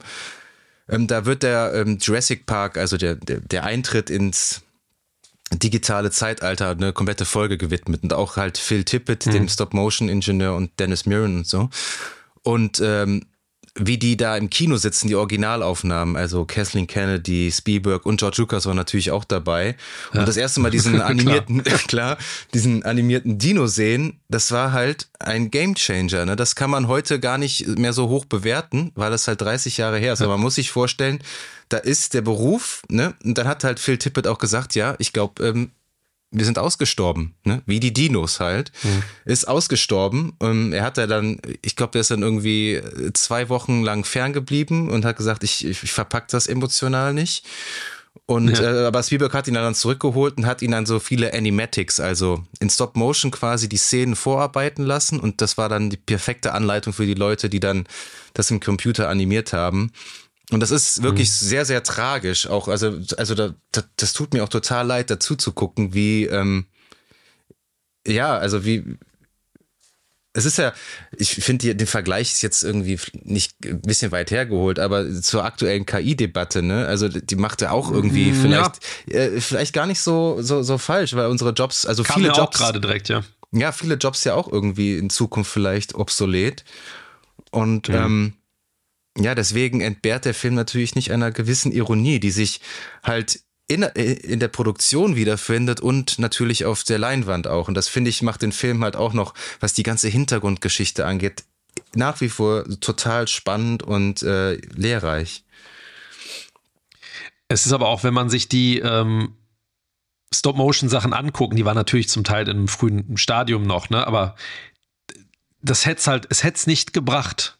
Das ist einfach das Ding. Ne? Man hätte, also wenn man sich vorstellt, diese Stop-Motion-Raptoren, die man da sieht in den Ausschnitten. Das, mhm. Aber schlecht sah es auch nicht aus. Nein, nein, nein, ich meine, Stop Motion hat ja auch immer einen Reiz, ne? Also Stop Motion hat ja ganz oft auch was, was Fieses, ne? So durch diese Bewegungen. Aber ähm, dieser Realismusgrad, den brauchte man. Ich glaube, sonst wäre das irgendwie recht schnell zusammengefallen. Das, war, eher, das war ja auch der Seller, das war der, der Game Changer, ja. den du angesprochen hast, definitiv. Ja. Ne? Catherine Kennedy hat auch im Making-of gesagt, das ist, war ein Paradigmenwechsel in der Filmlandschaft. Und anders kann man es, äh, glaube ich, auch nicht bezeichnen. Heutzutage muss man da vielleicht drüber schmunzeln. Damals war das echt ein richtig, richtig, richtig ja. fettes Ding. Ne? Ich habe heute mit meinem Vater gesprochen, wie der, der Film damals ähm, wie das damals im Kino war, weil ich habe es ja nicht miterlebt, weil der auch das erste Mal ähm, DTS-Sound eingeführt wurde. Jurassic Park war der erste hm. Film, der äh, Digital Surround Sound eingesetzt hat. Und wie das dann damals in den Kinos war. Und die mussten dann halt wirklich dann umrüsten, weil Spielberg hat gesagt, wer Jurassic Park im vollen Paket genießen möchte, der muss äh, den Film auch mit DTS-Sound ähm, ja. aus, äh, ausschmücken und ähm, ja, die, die, die, die Software und Hardware dafür dann implementieren. Und der Sound ist ja auch, er hat ja, der Film hat ja nicht umsonst einen Oscar für, ich glaube, bester Sound und bester Soundschnitt bekommen. Der ist ja. halt einfach wirklich, der ist immer noch sowas von fett. Ich das T-Rex-Brüllen haben die sich, glaube ich, patentieren lassen. Weil das ist ja auch ja. witzig, ist ja, was, was dem, T-Rex-Brüllen, was das ja so ikonisch gemacht hat, das ist so eine Mischung aus verschiedenen Tieren. Das ist eine mhm. Mischung aus einem Krokodil, einem Löwe und was ihm den letzten Schliff gegeben hat, ein Babyelefant. Ach, ist kein, aber kein Schwein drin, weil meistens sind immer noch, irgendwo ist immer ein Schwein drin bei Monstern. ja, aber das ist der Babyelefant, der da noch so, der da noch so drunter okay. ist. Oder ein Delfin. Das ist nämlich das, ähm, das sind die Raptoren. Das ist eine Mischung aus Delfin und Walrossen. Okay. Ja, ich finde auch, auch der Dilophosaurier in der Szene mit Nedry, ne, dieses wenn er das yeah. aus diesem hinter dem Baum hervorspringt, den finde ich auch so geil, weil der ist ja, der ist, glaube ich, ich weiß nicht, was in der Szene im Auto ist, aber der ist ja auch fast komplett Puppe. Ne? Also ein Puppenmodell. Äh, der, der wurde nie animiert, soweit ich weiß. Das ist alles Animatronik. Ja, ja genau, ich meine auch. Und der sieht halt, der sieht so geil aus. Ja. Der sieht so, diese Szene auch, dieser Wechsel, ich, ich komme, dieser Wechsel auch zwischen so ein bisschen humoristisch. Ich meine, man kannte, also ich damals noch nicht, aber Wayne Knight hat in Seinfeld eine größere Nebenrolle als so ein trottliger, dicker äh, Briefträger. Und der spielt natürlich auch, der das ist ja so ein bisschen Comic Relief auch zwischendurch. Mhm. Aber dieser Switch in der Szene zwischen der dicke Mann rutscht den Berg runter und macht dann Witzchen und wird dann äh, gefressen im Auto, das ist schon, das ist, war schon so ein Wechselbad der Gefühle beim ersten Gucken. Ja. Das ist nicht ohne. Also das man, man ist schon. Sieht, man sieht's ja nicht. Aber es ist im Kopf findet dann der Horror statt und ja, ja definitiv. Man sieht auch kein Blut, aber, aber Wayne Knight ist mir jetzt auch noch mal beim beim nochmaligen Gucken auch äh, so gut äh, in Erinnerung geblieben. Der ist ja so fantastisch. Ähm, auch ja. die erste Szene, wie er da. nice head. Äh, den Namen, wie heißt der? Dodge? Dodson hier. Dodson hier, ja, Dodson, genau. Dodson. We've got Dodson hier. Nice head. Und wie er da, das Geilste ist, wie er sich da, da wie er lacht. Ja, dieser, ich finde am, besten, am geilsten ist der Blick, den er ihm zuwirft, wenn er ähm, die Rechnung bezahlen, bezahlen soll. soll ne? Ja. ja. Und dieser so, also richtig schön schmierlappig, so, mm, noch die Finger ja. da so ablecken. Und dieses Hawaii-Hemd. Dieses Hawaii-Hemd. Die diese, da diese diebische Freude, wenn der, wenn der, wenn er diesen Mechanismus von dieser Spraydose dann da Das ist, das ist groß, Auch, großartig. Wie so ein Raptorengeräusch klingt das fast, wenn der ja. lacht. So. Und ich finde auch, auch diese Szene, wo er dann, das ist übrigens auch dieser Musikeinsatz so geil, wo der dann in der Kühlkammer ist und dann die Musik immer passend, wenn er so eins von diesen Kühlstäben so diese Musik, äh, wenn er die Kühlstäbe rausnimmt, ne, von den, von den Embryos. Mhm. Das ist so geil, diese ganze, die Kamera da ist halt auch total, also die Szene sieht auch geil aus, weil die halt dieses blaue, die, die kriegt halt was durch dieses blaue Licht. Mhm. Und der ähm, Schreibtisch von Dennis Hedley ist natürlich auch sehr, sehr schön. Ist auch super. Hat der Oppenheimer, ne? Hat Oppenheimer, er, ja, genau. Ein Bild von Oppenheimer, Oppenheimer unter anderem. Genau. Und irgendwo im Hintergrund ist auch, äh, der hatte der weiße Hai in irgendeinem so Windows Media Player offen. so ganz klein, ne? Irgendwo. Ja, ja, genau. Aber auch Samuel Jackson, das ist so, also, der ist ja nur am Quarzen in diesem Film. Ja. Und diese eine, boah, das triggert mich immer voll, wenn der diesen Filter dann da komplett schon so raucht. Das ist so ekelhaft. Ja. so eine, das ist eine Nahaufnahme von der Lippe, ne? Irgendwie, ja, genau. Oder der, so der raucht Zigarette eigentlich nur noch der Unterlippe klebt. Ja, der ist auch, der hat ja wirklich so eine Mini-Rolle, aber das ist auch grandios. Ja. Und ich, ich dachte, der sieht da irgendwie älter aus, als er irgendwie. Ja ist. Also er stimmt, irgendwie. Der hat gut so kaum Haare auf dem Kopf mehr, ne? Irgendwie. So, der so. hat aber vor allem das Lustige ist, wie gesagt, man kannte den ja wirklich nicht so, so wirklich. Aber der, es gibt ja die erste Szene, da dreht er sich ja so ein und die Kamera fährt auf ihn zu, so also als wäre er so super wichtig. ja, stimmt, ne? Oh, ja. Sam Jackson. Aber also heute muss man ein bisschen lachen, weil man das Gefühl hat, okay, ah, Sam Jackson wird präsentiert, aber damals war es halt einfach nur eine Zubewegung auf einen, einen Charakter. Der Film ja, wurde ja 92 äh, äh, fertig gedreht. Also der war ja super ja. lange in der Postproduktion. Und wann war, wann war ähm, Die Hard 3? 93? Oder 95? Ich überlege gerade. Also Pulp Fiction war 94. Ja, ja, durch Pulp Fiction wurde er dann zum Star, aber. Ja. Ich glaube, Die Hard war, war der Loaded Weapon. Ja, gut, da kannte man ihn schon so ein bisschen. Nee, auch 95 war. 95, äh, okay. With a Vengeance, ja. Aber wir haben es ja auch anfangs schon gesagt, der Cast ist einfach wirklich, es gibt keinen Schwachpunkt. Das muss man, muss man einfach ganz klar sagen. Äh, auch, also auch die Kinder, ja, sie sind ein bisschen nervig, aber liebevoll. Und ich mag diesen, diesen Character Arc von Alan Grant. Also, das ist äh, für ja. mich so auch äh, mit einer der schönsten, also vielleicht auch heute als, als, als Vater und äh, ähm, sieht man den Film wie immer äh, nochmal irgendwie anders, aber das sind so die, die Szenen, die mich so emotional mit, mit am meisten äh, bewegt haben, wenn er so langsam ja. aufweicht und äh, instinktiv ja auch die beschützen will und muss. Mhm. Aber das finde ich, das ist so total organisch und schön. Da auch, natürlich auch, natürlich sind die alle auch Klischees, die ganzen Charaktere.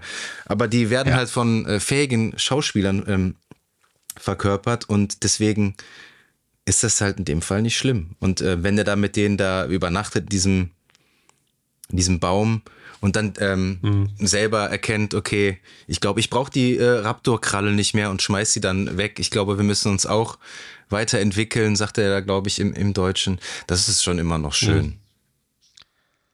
Ja, total. Also ich finde auch, was ich auch mag, auch also, es ist jetzt, also die, ähm, die Ellie, die hat jetzt äh, nicht, die hat jetzt nicht so eine Riesenentwicklung, aber was ich schön nee, finde, das ist, dass man ihr so eine, so eine Action-Szene gibt, die ja auch, wo du eben Kathleen Kennedy erwähnt hast, ne? Es, ich meine, die ist eine super coole Frauenfigur in dem Film. Ja. Die ne, alleine sich da so durchsetzt und es gibt ja sogar dieses Gespräch, ja, ich, äh, Stimmt, bin ein Mann und diese Sexismusdebatte und da dachte ich mir so, oh, der so, war ja schon damals sehr progressiv, der Film. Ja, also du sagst, ey, können wir die Debatte auch später verschieben? Ja, Tschüss. Aber, so, ja, aber ne? gut eingewoben. So, so wird's gemacht. Ja, aber genau, aber und genau, und sie, die, die macht das und die hat natürlich Angst, aber sie, sie, also das ist, das ist halt eine coole Frauenfigur, aber die ist cool, nicht weil es eine Frauenfigur ist, sondern das, was sie macht, geil ist.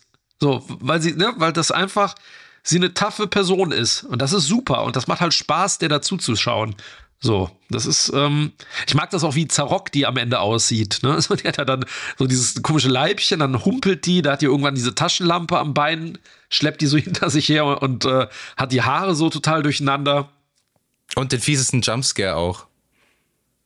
Ja, der, der Raptor ja, ja. Mr. Arnold kommt. und dann der Raptor durch das Ding durchkommt, genau. Ja, das dieser ist echt, Arm, der hat äh, mich, da, da, das, da kann ich mich noch so gut dran erinnern, der hat mich als Kind total, weil ich äh, natürlich immer noch jung war, als ich ihn das erste Mal gesehen habe, total paralysiert. Dieser, dieser ähm, abgerissene, ja. blutige Arm, weil es, glaube ich, auch eine der wenigen Szenen ist, wo du menschliches Blut in Anführungszeichen da mal siehst. Das hat mich irgendwie voll geschockt. Aber ich habe dann halt auch auf Video, also oder im Fernsehen oder sonst wo. Ja. Ne, da, wenn das immer so diffus wirkt, ne, da haben wir schon in das vielen hilft. Folgen, das hilft, in, in vielen Folgen drüber ja. gesprochen. Das, das HD, das entzaubert halt vieles leider. Ja. Das Fluchen, Fluch und Segen zugleich, das muss man schon sagen. Ja, aber ich, ich finde diese, diese, überhaupt diese Bunker-Szene, wo sie den Strom anschalten muss, parallel geschnitten mit dem, mit der Szene am Zaun, das ist echt toll und ich mag den, ähm, das ist ja der erste Moment, wo, wo ein Raptor wirklich gezeigt wird, wo er da durchbricht, ne? So mit dem, mit der Schnauze. Vorher hast du dir, wird ja mal auch, wie ich finde, sehr gut gemacht, nur drüber erzählt oder du erfährst es über Blicke. Mhm. So, ne? Indem die dann in das Gehege gucken und äh, so, da passiert irgendwas Schlimmes. Und wie er dann da durchbricht und dann werden die etabliert, das ist schon schlau gemacht. Ich finde die einzige Szene, die mich so ein bisschen, was so Gewaltreduzierung oder Verstecken von Gewalt angeht. Ich mag das nicht so gerne, wo der Maldun von dem angefangen, weil das Gebüsch da so offensichtlich vorgeschwungen wird, dass man nicht sieht. Das ist so, ja, also die Szene ist geil, aber ich finde wirklich, dieses, wie er rausspringt und dann ist da halt ein Blatt davor. Das hätte irgendwie, ja, Ach so, ab, schade ja, aber um dann wär, Figur. Kein, ich meine, der war ja PG in den USA und nicht mal PG-13. Ja. Das Rating hättest du dann nicht gekriegt, weil nein, nein, ich, also ohne diese Blätter würdest du ja sehen, dass der Raptor wird, dem den ne? Kopf zerfleischt. Ja, Matt, aber vielleicht hätte man dann irgendwie eine andere Perspektive. Also ich finde, die Blätter wirken wirklich so, wie einer hält noch ein Blatt, so, oh, jetzt schnell noch so ne? Zensur. So über, über, Einfach, über den Grüße, Grüße gehen raus an Uwe. Ja. Das Feigenblättchen. Da wird ein kleines Feigenblättchen vorgehalten. Ähm, das ist die einzige, ich, es ist jetzt nicht super schlimm, aber das finde ich so, äh, ah, da, da, da, es ist eigentlich fast schade, dass man da nicht noch so ein bisschen mehr, äh, ja, wie beim Nedry, da ist es, finde ich, cleverer gelöst, dass es im Auto mhm. und hin und her wackelt und. Also hätte der Film dir schon ein bisschen, ein bisschen brutaler sein können, dem äh, nee, heutigen Philipp. Ich finde es schade halt, ja, ich finde es, es ist nicht gut gelungen, wie es da versteckt wird. So, es hätte nicht ja. was brutal. Ich finde auch, mir reicht vollkommen aus, wie der Gennaro gefressen wird. Ich muss da nicht sehen, wie der durchge. Wobei das auch ein bisschen comichaft ist. Film. Ja, jetzt beim, wenn man öfter gesehen hat, ich finde beim ersten Mal gucken, hat mich das ganz schön, sagte ich so, krass. so, also weil du rechnest nicht damit, so, dass man das so sieht. Ähm, auch und dass der Charakter vor, wie er den ja, da so wegsnackt. Ja, ja, total, total. Es gibt, um mal so, ich, so Kritikpunkte mal zu besprechen. Also ich habe wenig Kritik an dem Film. Es gibt aber eine Szene, die ich echt nicht mag. Und das ist die Szene, wo die so kurz vorm Schluss, wo die sich in diesen Computer einhacken. Das wäre auch meine Kritik. Ja, ist auch, also ich will jetzt nicht über dieses schreckliche Computersystem reden, wo die sich da einhacken, ne? Aber der Raptor versucht von draußen ranzukommen, Grant drückt die Tür zu und Ellie lehnt sich da so in den Winkel der Tür, was überhaupt keinen Sinn macht, um eine Tür zuzuhalten, weil das ist ja so die schwächste Stelle, wo du dich gegendrücken kannst und versucht dann mit dem Fuß an das Gewehr zu kommen und dann sind die beiden und dann denkst du, ey Tim, geh mal weg vom Computer und hol jetzt das Gewehr oder helf denen und dann stattdessen stehen die da zu zweit an diesem furchtbaren PC, was auch immer. Und die Szene, die, die nervt mich. Die irgendwie funktioniert die nicht richtig für mich. Das ist so ein Zusammenspiel von vielen. Ja, da kommt viel Scheiße zusammen. Kleinigkeiten, die Kacke sind. Ja, Danach wieder super. Davor super. Diese Szene, nee. Okay. Ja, was ist denn deine Lieblingsszene? Schwer, ne? Ich, ich glaube, ich glaube, die, also der erste, das wäre komisch, wenn ich jetzt nicht sagen würde, die erste Szene, wo der T-Rex ausbricht. Das ist einfach, ich glaube, das ist meine Lieblingsszene, aber ich mag auch die Dilophosaurier-Szene mit Nedry gerne. Also was so die, die Dinosaurier-Szenen angeht. Ich mag auch, was ich nicht mehr so ganz so gerne mag, ist diese helle Szene mit den ähm, Ey, das gibt's doch nicht jedes Mal. Brachiosaurus. Oder Brachiosaurier. Nee, ja, die, die auch. Ja, oder mit den äh, Galemimus, die im Hellen. Die fand ich mal früher toll. Die hat so ein bisschen Federn gelassen, finde ich. Federn, haha. Aber ich mag auch den, den, ha, haha, sehr der gut. Vögel. Äh, ich mag auch den, die ganzen Part mit Ellie da in dem Bunker, die sind auch toll. Aber was bei mir so ein bisschen was gewonnen hat, das ist auch wieder dieses Thema älter werden, ist halt die Szene mit Ellie und äh, Hammond, Ach, Philipp. wie die, wie die Eis essen. Ja, genau das Ähm, hätte ich jetzt auch gesagt. Also, wenn es eine Nicht-Dinosaurier-Szene ist, ist es die, und ich glaube, mit Dinosauriern ist es die Szene, wie der T-Rex aus seinem Paddock, aus seinem Käfig ausbricht. So. Aber Ja. Du bist auch äh, Eisessender, John Hammond und Ellie. Definitiv. Gespräch. Alle ruhigen Momente. Mich hat die, ähm, mir ging die Action, äh, weil man es halt auch schon so oft gesehen hat, man entdeckt wenig Neues, finde ich. Das ähm, ist so ein bisschen schade, aber man hat den Film natürlich auch schon häufig gesehen. Und man entdeckt viel Neues in den äh, Charaktermomenten, finde ich. Wenn man den Kind, äh, Ja. wenn man den Film als Kind sieht, dann ist man, guckt man sich den Film an, um die Action-Szenen zu sehen, um die Dinos zu sehen. Wenn man den Film als sich als Erwachsener anschaut, auch, aber eben diese Charaktermomente sind für mich äh, viel wichtiger. Und ähm, da sticht vor allem eben diese Szene raus, wenn sie da zusammen Eis essen und äh, er so ein bisschen seine Hintergrundgeschichte äh, erzählt und er mir einfach auch äh, total leid tut. Weil er, er möchte ja, er hat ja eigentlich gute Absichten. Und ähm, er, er sieht es ja dann, äh, er sagt das ja dann zum, auch nochmal so, so ein bisschen sich so selbst eingestehend, so, ja, wir haben keine Kosten und Mühen gescheut, äh, äh, ähm, was das Eis angeht und so. Ja. Aber das ist wirklich, ja, es ist tragisch und, und, und auch total menschlich irgendwie. Ich finde den total menschlich, diesen ähm, John Hammond. Und ich finde, Richard Attenborough bringt das so toll rüber. So, äh, den hätte man auch gern als Großvater irgendwie. Nicht, weil der einen Dino-Park Ja. besitzt und weil der ultra reich ist. auch. Auch. Aber weil der, ah, der wirkt so, so herzlich und gleichzeitig ähm, hat diese, diese Begeisterung, die der spielt, finde ich, also auch dieser Also wenn der, kindliche wenn, diese, Naivität, Diese kindliche ne? Naivität auch, genau. Und ähm, wenn dieser Park das erste Mal da einge, ähm, wenn er diese Tour da macht und die da zusammen im Konferenzraum sitzen und dann in, wie früher in den Universal Studios oder in diesen Themenparks, dann dieser hinter diesen Ja. da rumgefahren werden und, äh, und er da mit sich selber spricht, das ist so, das ist immer noch so nett. Einfach, das ist so schön, wo er sagt so, oh, jetzt ist mein Einsatz und so. Ah, das ist, finde ich, total toll, mu- muss ich wirklich sagen. Und er ist für mich wirklich der, der absolute Star und äh, Scene-Stealer in jeder Szene. Ähm, Richard Attenborough, nicht David Attenborough. Ja. Ich finde, witzigerweise, wen wir jetzt gerade ausgeklammert haben die ganze Zeit, Jeff ist Ian Goldblum. Malcolm. Ja. Sexy, sexy Jeff Goldblum. Sexy Goldblum, ja. Dieses, ey, Sexy diese Einstellung. ne? Diese Einstellung, man denkt so, unangenehm. Ja, so warum? Warum, Warum? ist der da so liegen? Warum ist der so, sexy da ins, so lassiv wie so ein römischer Bumsknabe? Da.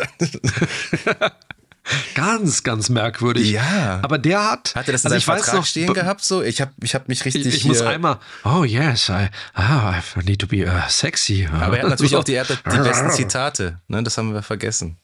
Ich, er hat die besten Zitate, aber witzigerweise, den fand man ja früher, also so ging es mir, den fand man cool und lustig und so.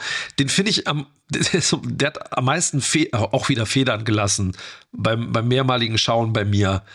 Ich mag die Rolle immer noch, aber der hat so, nachdem er da seine, beim, beim Essen eigentlich gesagt hat, was er sagen möchte, der, der wird ja auch so ein bisschen aus dem Film rausgenommen dann irgendwann, ne? Nach dem das stimmt, T-Rex-Angriff, dann ist der so ein bisschen egal. So die Rolle des Malers Ähm, ist jetzt, äh, hat so seinen Standpunkt äh, festgelegt. Jetzt, äh, Der sexy, sexy Mana. Es ist ja nur noch Eye Candy für die Ladies. ja, ja, So. eigentlich schon. Ja, Eigentlich schon. ja, er macht da ja nichts mehr danach. So. Aber dieses tolle Zitat, äh, Life always finds a way oder das Leben findet immer einen Weg, das ist, das ist schon toll. Also, ähm, kommt, ich weiß nicht, das wird wahrscheinlich auch im Buch so vorkommen. Ich habe es ja nicht gelesen, oder?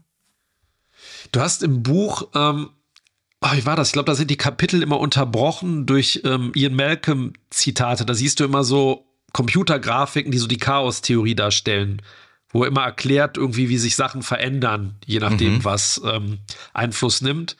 Und da ist halt total viel, so immer zwischendurch. Er erklärt irgendwie Chaos Stufe 1 bedeutet das und das. Und das spitzt sich dann immer mehr zu. Ah, okay. Ähm, genau. Ja, aber der ist so als Figur, äh, der, der macht Spaß, aber der, ja, der, der ist so keine Figur, an die ich dann viel denke. So, da haben die anderen über die Jahre mehr wieder äh, gewonnen. Der hat ja zumindest auch ein bisschen selbst, und das hat er im, im Making-of auch gesagt, dass, dass die Zusammenarbeit mit Spielberg so toll macht, dass man als Schauspieler, also dass der am Set äh, als Regisseur nicht wie so ein Diktator alles bestimmen möchte, sondern dass er auch mit den Schauspielern ja. arbeitet und die auch mal ihre Ideen einbringen können. Und er hatte zum Beispiel mhm. dann diese Idee gehabt, dass er halt auch aktiv werden sollte und hat, hat sich dann auch die Fackel genommen um dann äh, dem Alan Grant und den Kindern vom T-Rex da äh, ein bisschen Zeit äh, zu geben und dann vor dem Dino da abzuhauen. Das war halt im Drehbuch gar nicht vorgesehen und das war eine Idee von Jeff Goldblum, obwohl er dann trotzdem da nachher unter den Trümmern von dem Klohäuschen dann da liegt. Das ist übrigens was, was man beim mehrmaligen Gucken erst sieht, dass der über dem, von dem Kopf vom T-Rex da so reingeschmissen wird. Das ist mir früher nie aufgefallen. Da wird, wenn er das Klohäuschen, da kommt ja der Kopf vom T-Rex und dann sieht man den Jeff Goldblum oben so drüber fliegen. Quasi so über die Decke. Echt? Das ist mir nicht aufgefallen. Muss mal gucken. Siehst du, ganz kurz, zwei, drei Frames, dann kommt halt so, so, wird über den Gennaro drüber geschmissen. Ah. Oder ich hab's ähm, vergessen. Ja, ich glaube, ich glaube, dein, dein Unterbewusstsein hat es wahrgenommen. Das Aber sein. das ist auch schön. Ich finde auch, wie sich, wie sich Grant und ähm, Malcolm unterscheiden. Ne? Wie Grant relativ ruhig mit der Fackel und dann so stehen bleibt. Ne? Und Malcolm dann halt rennt. So wedelt. So dieser, dieser, ja, und der Unterschied zwischen, das passt irgendwie aber auch zu den Typen. Ja, ja. Also der eine, ne, der dann so der ruhige, besondere zurückhaltende, der andere, der halt so der Show, Showtyp ist. Ja. Sie bringen mir Wissenschaftler. Das ist toll. Äh, nee, ich, ich hole Wissenschaftler und Sie bringen mir einen Rockstar. Ja, ja. Genau ja, das. Genau das. Lass uns doch mal kurz über. Apropos Rockstar. Genau, apropos Rockstar. Lass uns mal über den absoluten Rockstar des Films sprechen, nämlich den Regisseur Steven Spielberg. Und was war 1993 für ein Jahr für Steven Spielberg? Also ein kräftezehrendes Jahr und auch das erfolgreichste Jahr ja. wahrscheinlich seiner ganzen Karriere für immer. Er hat endlich seinen hochverdienten Regie-Oscar für Schindlers Liste bekommen und für den besten Film Schindlers Liste. Und die Story ist ja eigentlich, dass er 1992 Jurassic Park abgedreht hat und dann nach Krakau äh, geflogen ist, nach Polen, um Schindlers Liste zu drehen. Zwei grundverschiedene Filme, wie sie verschiedener mhm. nicht sein könnten. Und er hat das, die Erfahrung, äh, er hat es als eine bipolare Erfahrung beschrieben, weil er am, am, äh, am Set von Krakau seine ganze persönliche Geschichte verarbeiten musste und dieses schlimme Thema um den Holocaust ähm, inszenieren musste und sich dann abends nach Drehschluss dann in einer äh, Telefonkonferenz und äh, Videokonferenzen gab es damals ja noch nicht. Das muss man ja, heutzutage wäre das ja easy sich dann ähm, Dinosaurier-Renderings anschauen musste und seine Approval dann da geben musste. Und er meinte, er wäre halt fast verrückt geworden. Und das war ja.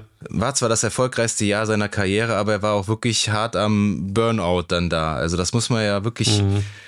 Aber es ist krass, was der da, was er diesem Jahr da geleistet hat. Das kann man nicht hoch genug anrechnen. Also wirklich ja. zwei absolut grandiose Filme äh, gemacht. Was ja. kommt danach? Vor allem, wenn du ein, ne? so ein Ding hast, ja, was, wenn du so ein Ding gemacht hast, was dich mental halt komplett zermürbt, Einfach so, ne? Dann gibt ja auch immer diese Geschichte, hast du wahrscheinlich auch irgendwie gelesen oder gehört, ne? dass er immer zwischendurch von Robin Williams angerufen wurde am Set bei Schindlers Liste, der dann äh, Späßchen am Telefon gemacht hat, dann auf Speaker. Mhm, so, um, um ihn aufzumuntern. So aufzumuntern und hat dann irgendwie eine Viertelstunde Gags gebracht, ne? Und äh, ja, und dann ging es wieder an die an die Arbeit. Genau, ja, der hat wohl auch viel abends Seinfeld geguckt, um irgendwie da auch in äh, ja. irgendwie in gute Stimmung wieder reinzukommen. Er hat sich auf dem Weg zu äh, den Drehlocations hat er von John Williams die CD, äh, ne, die Kassette mit der Filmmusik von Jurassic Park bekommen, mit den neuen Stücken, mhm. weil das war, er hat er gesagt, der einzige Film, wo er bei den Studioaufnahmen nicht dabei war von John Williams. Ja. Und ja, da können wir eigentlich die perfekte Brücke schlagen zu einer der ikonischsten Filmmusiken aller Zeiten. Das kann man sagen, oder? Ja, also ist für mich, also ich, mir gefällt Journey to the Island ja. besser als das Hauptthema. Ist auch mein Lieblingsstück. Weil dieser, Mom ja, dieser Moment, ah, there, there she is, oder was auch immer der sagt. Nur dann, da, da, da, da, diese, diese, dieser Flug, oh, ich liebe dieses Stück so sehr. Ich finde, das ist, also, vielleicht Top 5 John Williams bei mir, weil das erzählt alles. Also, das ist ja wirklich so diese Begeisterung, dieses Große, ne? Und oh, das ist einfach so ein tolles, unfassbar großartiges Stück. Ich, äh, ja. Aber ich, der ganze Soundtrack ist sehr, sehr geil. Das war auch einer der ersten Soundtracks, äh, die ich mir mal gekauft habe, auf CD damals. Mhm. Und äh, der ist halt toll, weil er halt dieses typisch Orchestral hat, aber dann kriegt er später, wenn die, wenn die Raptoren kommen, benutzt er auch so Dschungelklänge, ne? wenn Maldun dann äh, auf der Jagd ist. Ja, ne? Also ja. Trommel und so, genau, sehr schön. äh, ja, es ist ein, es ist ein Wahnsinn. Ich, ich weiß noch, ich habe den im Kino gesehen beim ersten Mal, dann habe ich den nochmal gesehen und wollte mir dieses Stück merken. Und dann war ich so, auf der Rückfahrt habe ich immer versucht, mir das vorzusingen, so, damit, ich, damit dass ich das äh, nicht. Ja, genau. Und dann so am nächsten Morgen so. Ich wieder vergessen. Scheiße. Ah, fuck. Weg. Heute, heute so. machst du einmal kurz den PC oder das Smartphone ja, genau. An. Genau. Ja, absolut. Ja, also. Ich habe mal, einem, ich habe ja John Williams leider nie live gesehen, aber ich war mal so bei so einem Tri Tribute-Konzert oder wo halt äh, die besten Stücke aus, äh, aus seiner Filmografie gespielt wurden. Und ich weiß gar nicht mehr, wer das moderiert hat. Es war, glaube ich, irgendein Schauspieler, mir fällt jetzt der Name nicht mehr ein. Der hat auch immer gesagt, für mich äh, von all seinen Stücken war äh, Jurassic Park immer meine Lieblingsmusik gewesen. Ähm, ja. Das ist natürlich wirklich schwer bei seiner, ähm, ja, bei, bei, bei seinen Scores, die er alle komponiert hat, da irgendwie den besten rauszufinden. Ich finde, das ist unheimlich schwierig, aber Jurassic Park spielt natürlich absolut in der, äh, in der ersten Liga, was das angeht. Aber ich verstehe bis heute nicht, ähm, er hat ja den, ähm, im selben Jahr den Oscar äh, für Schindlers Liste ja auch sehr verdient gewonnen, mhm. aber dass der halt nicht für einen Oscar nominiert gewesen ist, die Musik, habe ich mich ja, gefragt. Aber also, war das, hatte die Academy damals gesagt, so, ein Komponist darf nur, auch wenn er jetzt irgendwie mehrere Filme gescored hat, nur für einen kann Film nominiert. Vielleicht. Das ist, kann für mich nur der einzige Grund sein, weil heutzutage, ähm, es kam schon vor, ich meine 2005 war er für die Geisha und München nominiert. Also, ne, also von fünf okay. Plätzen hat er schon zwei eingenommen, hat leider nicht gewonnen. Aber da, da ging das. Und also ist für, ist für mich schleierhaft, warum der nicht für einen Oscar nominiert gewesen ist, äh, der Score.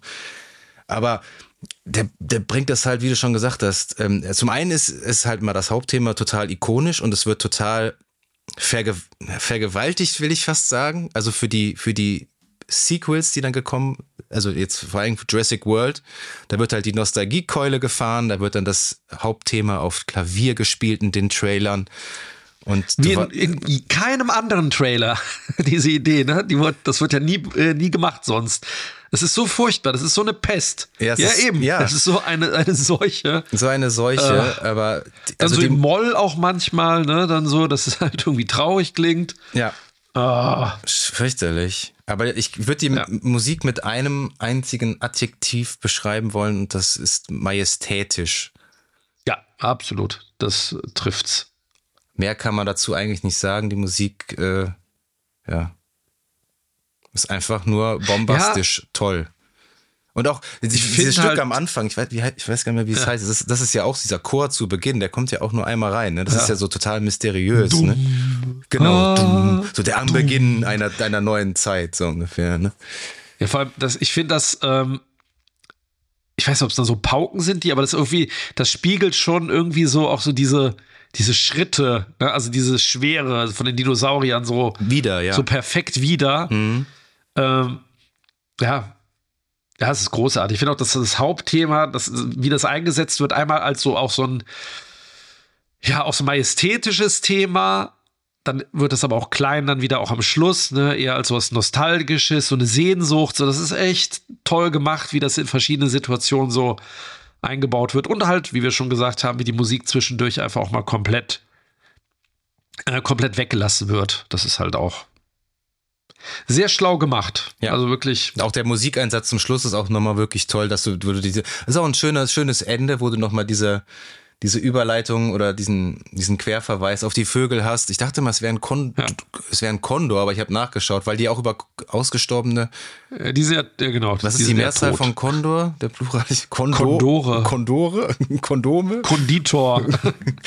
ähm, sprechen, ne? Äh, ich glaube, Ian Malcolm sagt ja. das. Oder, oder, oder Alan, ich weiß gar nicht mehr. Ne? Wenn jetzt die Kon Kondore aus, äh, aussterben würden, wir würden sie retten. Hammond dann, sagt das. Oder Hammond, ja. Dann wäre dann wenn die Kondore, dann, dann wäre es okay, ne? Aber jetzt bei den Dinos, ja. ne? Und dass du dann halt, das sind Pelikane am Ende. So. Ähm, ich wollte gerade sagen, ja, irgendwie, genau, Pelikane. Genau, dass du da halt nochmal diesen. Ja, also eigentlich wandeln die Dinos ja noch unter uns, nur in anderer Form, weil sie ja den Vögeln ah. abstammen. Sehr, sehr ähm, symbolisch, sehr, sehr nett äh, gelöst, definitiv. Ja, ähm, ja äh, lass uns doch mal, mal kurz über vielleicht Sachen sprechen, die uns nicht so gut gefallen haben. Da ist diese eine Szene, die du schon angesprochen hast, ähm, ja, dass Lex eine Hackerin ist, das finde ich total lazy Storytelling und so. Mm, naja, also als halt, als ob das, ja. wie alt soll die sein? 12, 13? Als ob die das System, was keiner von diesen wenigen Leuten, die noch da vor Ort sind, außer Dennis Nedry, wiederherstellen kann und ja, sie setzt sich einmal an diesen, äh, an, ah. an, an, den, äh, was ist das da, Windows 95 oder äh, was, was weiß ich, äh, dran und kann das direkt ja. lösen. Also da höre ich ganz weit äh, oder ganz laut schreien, Suspension of Disbelief. Äh, aber das, man muss es halt einfach verzeihen. Aber das ist schon so ein bisschen lazy und ähm, gib ihr doch was zu tun. Moment. Oder lass sie auch nochmal ja. äh, scheinen. Ja. Das finde ich nicht so gut. Ähm, ich finde, hätte so, was ich so ein bisschen vermisst habe, ist so eine Geografie der Insel. Das hätte ich irgendwie ganz schön gefunden, weil es schon ja. stellenweise echt schwer ist, sich zu orientieren. Ähm, über den Look haben wir schon gesprochen. Einfach, also, ich möchte Dean Candy da wirklich nicht äh, sein Handwerk absprechen, aber ich finde, der Film sieht einfach nach wie vor nicht schick aus. Weil letztens lief nochmal ähm, der wunderbare Hook da habe ich nochmal kurz reingeguckt ja. und musste mich selber zwingen, aufzuhören, weil wir den ja irgendwann auch nochmal besprechen wollen. Und da hat ja auch die warst Kam du, warst du sofort gehuckt? Ich war sofort gehuckt. Ich liebe diesen Film. Sehr gut. Ähm, Ciao, bis zum nächsten Mal, Leute. Tschüss. Bye. ja. Und der sieht halt super, super toll noch aus. Und da hat er auch die Kamera gemacht. Ähm, äh, ja, dass man den Film sein Alter immer noch an, also mittlerweile wirklich ansieht. Ähm, außer ich finde die CGI in den Nachtszenen ist wirklich super gut gealtert. Und ansonsten nicht so gut. Ähm, das, äh, den Film mit 4K zu bewerben, finde ich schwierig. Also der sieht in 4K ja. halt wirklich äh, nicht nach 4K aus. Ich weiß nicht, was die, die haben bestimmt nicht auf 70 Millimeter gedreht, was das Master da jetzt irgendwie, ob man da noch was viel rausholen kann. Weil der Film ja auch auf, Ach, natürlich ist, der ist ja schon sehr ja. körnig und auf, natürlich auf, auf Film gedreht. Der hat natürlich schon so einen sehr filmischen Look in dem Sinne, aber ich finde, man sieht halt, dass der aus den 90ern irgendwie so ist. Weißt du, was ich meine? Hm, ja, ja, ja.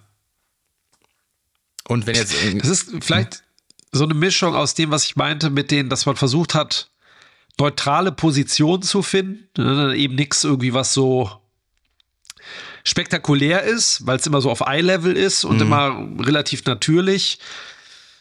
Ja, aber irgendwie ist es die, die, die, die Farbkorrektur oder das Grading. Irgendwas ist da. Ähm, schiefgelaufen. Es ist halt, ja, es ist halt nicht, ja, also so schlimm ist es natürlich nicht, ja. aber es ist, ja, aber es fehlt so der, der, der, der, der, der, ja, der, oh Gott, der Punch mal wieder, ne? Aber so das Knackige irgendwie in der, in den Farben, so.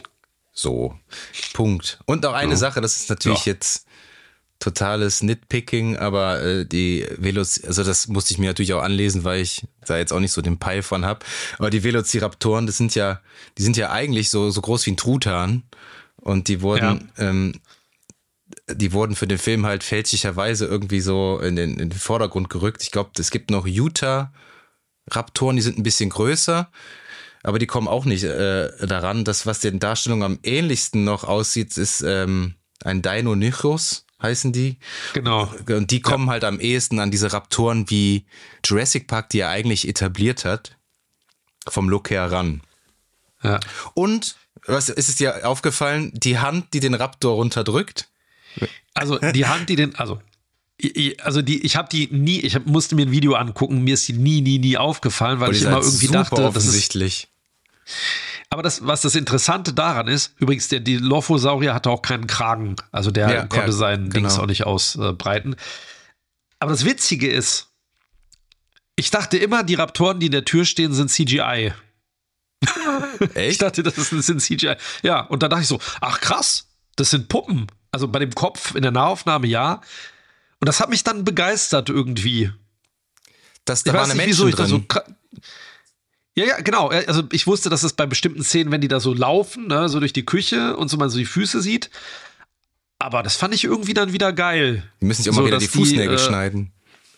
Tick, tick, tick. Ja, nee, aber das ähm, fand ich, äh, ja, die Hand habe ich vorher nie gesehen. Erst als ich da jetzt bei YouTube mal ein Video äh, geguckt habe. Das ist mir nie aufgefallen. Ich dachte mal, das ist, das ist der Schwanz von dem anderen, dachte ich, oder so.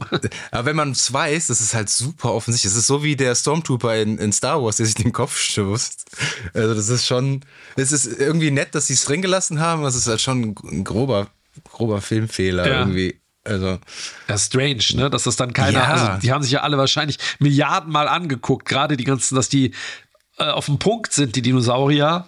Und da gab es wahrscheinlich keinen besseren Take. Also anders ja. kann man sich das nicht erklären. Aber das wäre es mhm. auch schon mit Kritik. Ja, also ich stimme dir, was den Look angeht, zu. Ähm, diese eine Szene, wie gesagt, finde ich furchtbar, die hätte man besser machen können. Ich finde die CGI bis auf den ersten Saurier, ich finde die am Ende, die Raptoren, finde ich, sehen immer noch cool aus. Die finde ich immer noch, also die macht mir nichts. Da habe ich irgendwie keine Probleme mit. Ansonsten war es das mit der Kritik ziemlich bei mir. Okay. Ähm, aber wo man Fanboy. Fanboy, aber wo man auf jeden Fall Kritik äußern kann, sind die ganzen Versoftungen. Hast du davon was gespielt? Ich habe ähm, ähm, gelesen, Ocean Software, die haben ja viel so Lizenzschrott ja. produziert auf dem Nintendo, Super Nintendo, Sega Mega Drive, Amiga ja. und PC. Hast du davon irgendwas gezockt damals? Also ich gucke nach rechts und äh, habe die Packung hier stehen. Oh. Von der äh, SNES-Version auf dem Super Nintendo. Die, ähm, also ich habe die, also die, die Fans waren immer, äh, äh standen immer hinter der Genesis oder der Mega Drive-Version. Mhm das ist so ein Sidescroller, wo man Dr. Grant und einen Raptoren spielen kann. Ich fand das immer super ätzend, das Spiel. äh, also, ja, das hat, ich finde, das war schlecht steuerbar und sah auch nicht geil aus und aber ich habe es auch nicht so viel gespielt. Wir haben ja in unserem äh, Konsolen-Special ne, erwähnt, wir sind ja beide eher Nintendo äh, verbunden, mhm.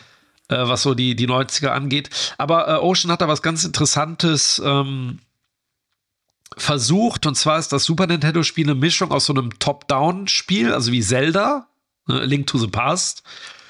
Und ähm, wo du so verschiedene Missionen lösen musst, spielst du Dr. Grant, der halt verschiedene Waffen sammeln kann.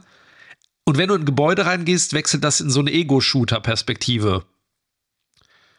Und äh, ich meine, das Super Nintendo war nicht so richtig fähig, das darzustellen, aber es war ein ganz interessanter Kniff, weil das war relativ spannend. Da bist du dann halt Raptoren und ich glaube Dilophosauriern begegnet. Ähm, super pixelig, super rucklig und gefühlt irgendwie 10 Frames in der Sekunde, aber irgendwie ein ganz netter äh, Kniff. Das einzig doofe oder was richtig doof an dem Spiel war, war, es gab kein Passwort, kein Save Oh. Und das war Musstest du in einem Rutsch super beschissen durch, ja, in einem Rutsch durchspielen. Und ich habe das einmal gemacht. Und dann nie vor wieder. Vor Jahren, lange, lange her und dann nie wieder. Weil ich weiß noch, das Intro des Spiels ist das Logo, mhm. das so auf die Insel, auf so einem Unriss von der Insel ge gedruckt ist. Und dann fliegt das mit diesem Mode 7-Effekt so drauf zu. Und das Ende ist, du musst zu einem Helikopterlandeplatz. Und das Ende ist, du fliegst von der Insel wieder weg. Und dann steht da The End. und dann habe ich so, was?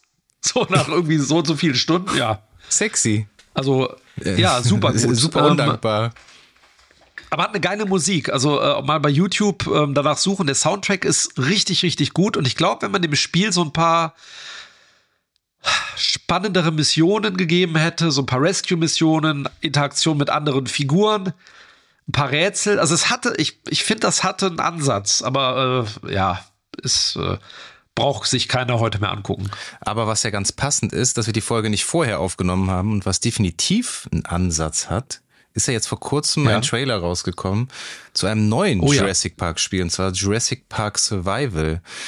ähm, wer das noch nicht gesehen hat, unbedingt mal den Trailer angucken. Das sieht sehr vielversprechend aus, weil das Spiel so ein bisschen angelegt sein soll wie einer unserer absoluter, absoluten Favorites, Alien Isolation. Das soll so ähnlich inszeniert sein. Also so ein Survival-Spiel, das soll, glaube ich, ähm, soll das auch im selben Dino-Park von 1993, glaube ich, noch spielen? Und du ja. musst quasi vor den ja. Dinos da abhauen und alles natürlich in der Ego-Perspektive und halt ähnlich wie Alien Isolation. Und ich finde, das könnte ganz spannend sein. Also, also der, der Trailer sah, ich weiß nicht, ob das ein Cinematic-Trailer war oder ob das Ingame-Footage war. Beides. Beides, ne? Also, aber das war in der Ende, Unreal glaub, die letzten Szenen, 5 ja. Engine auf jeden Fall, glaube ich. Und das sah schon ziemlich schick aus, oder? Also ich hoffe, ja, also wir sind ja beide Alien Isolation Fans und äh, so ein Survival-Spiel, wo man sich vielleicht ein bisschen wehren kann, aber äh, ja, das wäre total, habe ich mir immer gewünscht. So unberechenbare äh, Raptoren, ne? Wie das Alien. Genau. Und irgendwelche großen Viecher, die zwischendurch auftauchen. Und ähm, die sagt, glaube ich, am Anfang im Trailer: Hilfe, Hilfe, ich, äh, also die sind, alle anderen Leute sind ja auf dem Boot quasi weggefahren. Mhm. Was auch nicht so richtig Sinn macht, ne? dass am Ende irgendwie nur noch fünf Personen auf der Insel sind. Aber gut. Ähm, und sie ist halt da geblieben. Ne? Sie, und man sieht ja auch das Auto von, vom Nedry. Man sieht, glaube ich, sogar diese Spraydose da liegen.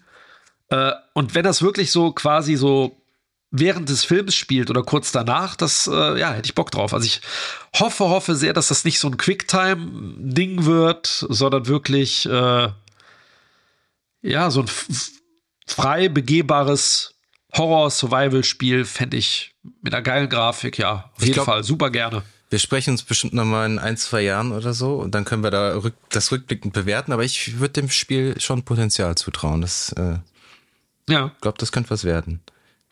Was nichts geworden Wäre ist, geil. wo wir jetzt ab, äh, abschließend nochmal ganz, ganz, ganz kurz drüber sprechen müssen sind die unzähligen Fortsetzungen. Ähm, fünf an der Zahl. Jurassic Park 2, Lost World 1997, Jurassic Park 3 2001, ja. Jurassic World 2015, Jurassic World Das gefallene Königreich 2018 und Jurassic World Ein neues Zeitalter von 2022. Ich habe Lost World gesehen und Jurassic World von 2015. That's about it. Jurassic Park 3 nur Versatzstücke. Tatsächlich. Ja. Wie ist deine Meinung zu den Fortsetzungen? Ähm, ich habe sie alle gehabt. Ich habe sie alle gesehen. Ich habe sie alle gehabt. Du hast wirklich ich die. Sie alle. Ich hab, dann ist ja wirklich ein Dino-Fan in dir drin. Noch. alle gesehen. Ich habe ich hab mein, schon meinen Dinosaurier-Schlafanzug habe ich schon an. Nee, den, diesen, ähm, dieses T-Rex-Kostüm, wo du, wo du so lustig drin rumlaufen kannst. Kennst du die? so ein Aufblaskostüm. Ja, genau. Komme ich, komm ich auf die Arbeit mit. So, ja, nee, so bist du mal ins Kino ähm, gegangen, oder nicht? Ja, natürlich. Und hinter, hinter mir die Leute waren total abgefuckt, weil ich irgendwie zwei Meter hoch rausgeragt habe. Ähm, ich habe Teil 2, Teil 3 und Lost World, äh, äh, nicht Lost World, ähm, Jurassic World im Kino gesehen. Jurassic World nur, weil ich umsonst Karten bekommen habe bei der Cinedom-Premiere. Ähm, ich finde Teil 2 nicht so schlecht. Bis auf den Schluss, wo die in San Diego, glaube ich, wo der T-Rex dann durch die Stadt läuft, so Godzilla-mäßig. Das fand ich immer total scheiße. Mich hat das total gestört, dass diese Mystik von der Insel dadurch irgendwie verloren geht.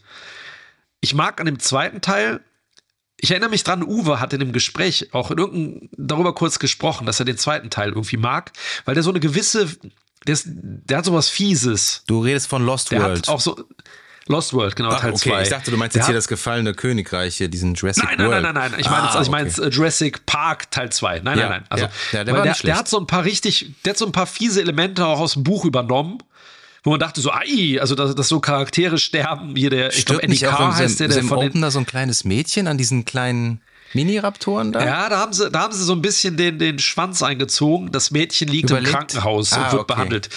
Das ist eigentlich der Anfang vom ersten Buch und da wird das Mädchen gefressen. Jam, jam. Und das ist ein Kleinkind, also richtig oh, fies. Ein Kleinkind. Ähm, ja, ja, also richtig gemein.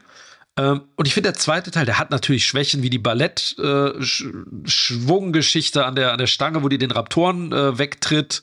Die Tochter von Ian Malcolm das ist ganz furchtbar. Aber der hat ein paar ganz coole, also ich mag den irgendwie. Der ist über die Jahre, ich fand den im Kino doof, aber ich habe den dann noch zwei, dreimal gesehen, da wurde er besser. So.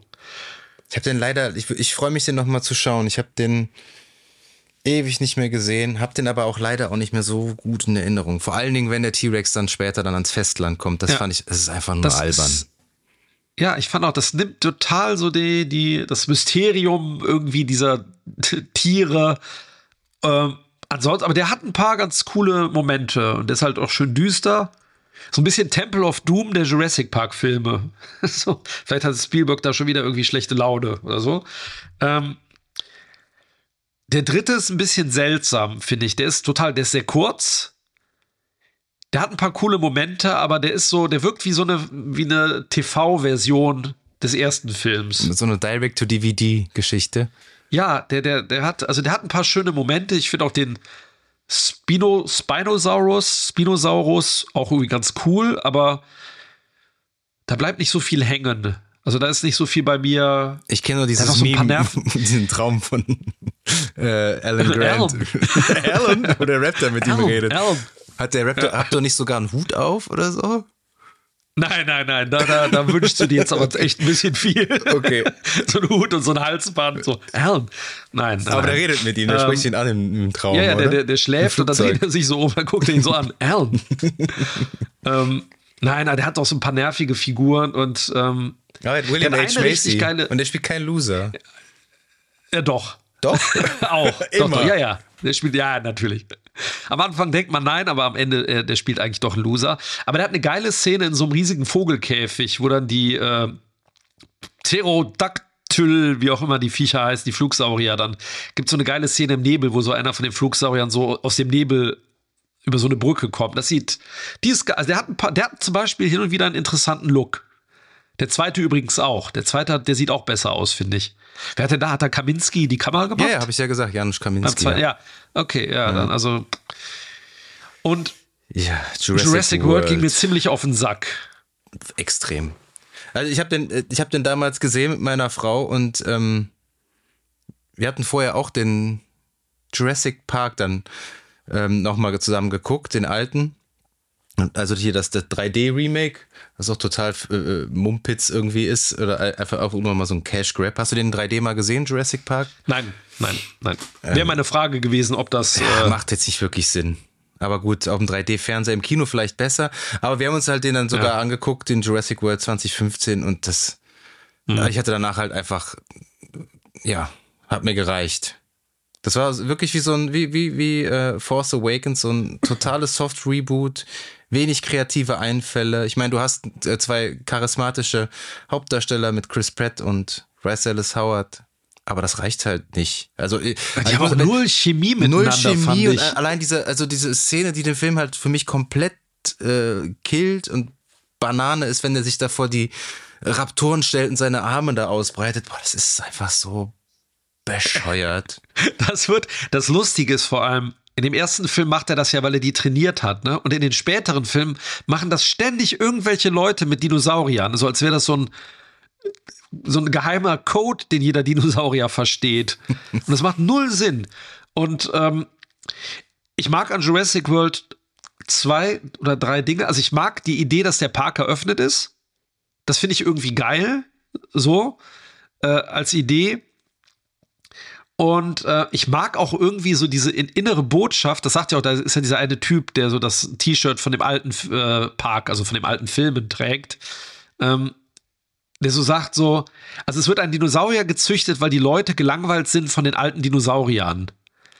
Und das ist ja auch das, was der Film so ein bisschen ist. Ne? Also es ja. reicht nicht mehr ein, ein Jurassic Park, sondern es muss größer und es muss Stunts und die Kamera muss rumschwirren und es muss groß und das finde ich irgendwie ganz witzig, weil das Wie fast schon so selbst. Dieser Gen, also äh, dieser Obermotzki. Ja, dieser indische Schauspieler, meinst du? Nee, ich meine diesen Dino, diesen. Ach, der, der, ja, ja. Heißt der denn noch ins? Ich hab so viel ja, vergessen. Der, äh, ja, der äh, zusammengemischt wurde. Und das ist irgendwie eine ganz nette Botschaft, aber der ganze Film, der hat mich sehr angestrengt, weil das halt so Action, Action, Action, Action, dann kommt so eine behauptete Emotion, dann wieder Action, Action, Action, Action. Und Bryce Dallas Howard Ja, läuft auf und- High Heels äh, vom T-Rex weg. Ja, und diese, ich finde auch dieser Kampf am Ende, ne? Ich meine, ich war mit meiner Frau auch im Kino und ich habe dann nur so, so, oh nein, oh nein, oh. Und diese Szene wird ja immer so hoch gelobt und gehypt. Und mich hat das nur genervt. Ich finde, ich habe die unpopuläre Meinung, ich finde die letzten guten Dinos und die letzten guten Dino-Fights waren im äh, Remake von Peter Jackson in King Kong von 2005. Die fand ich geil. Aber auch nur die ersten paar Minuten. Das wird ja irgendwann auch so Ja, das wird total wiederholt und wiederholt ja. und wiederholt. Und, Ja, aber die fand ich fett. Die, Ja. hatten, die hatten Wumms. Die waren gut.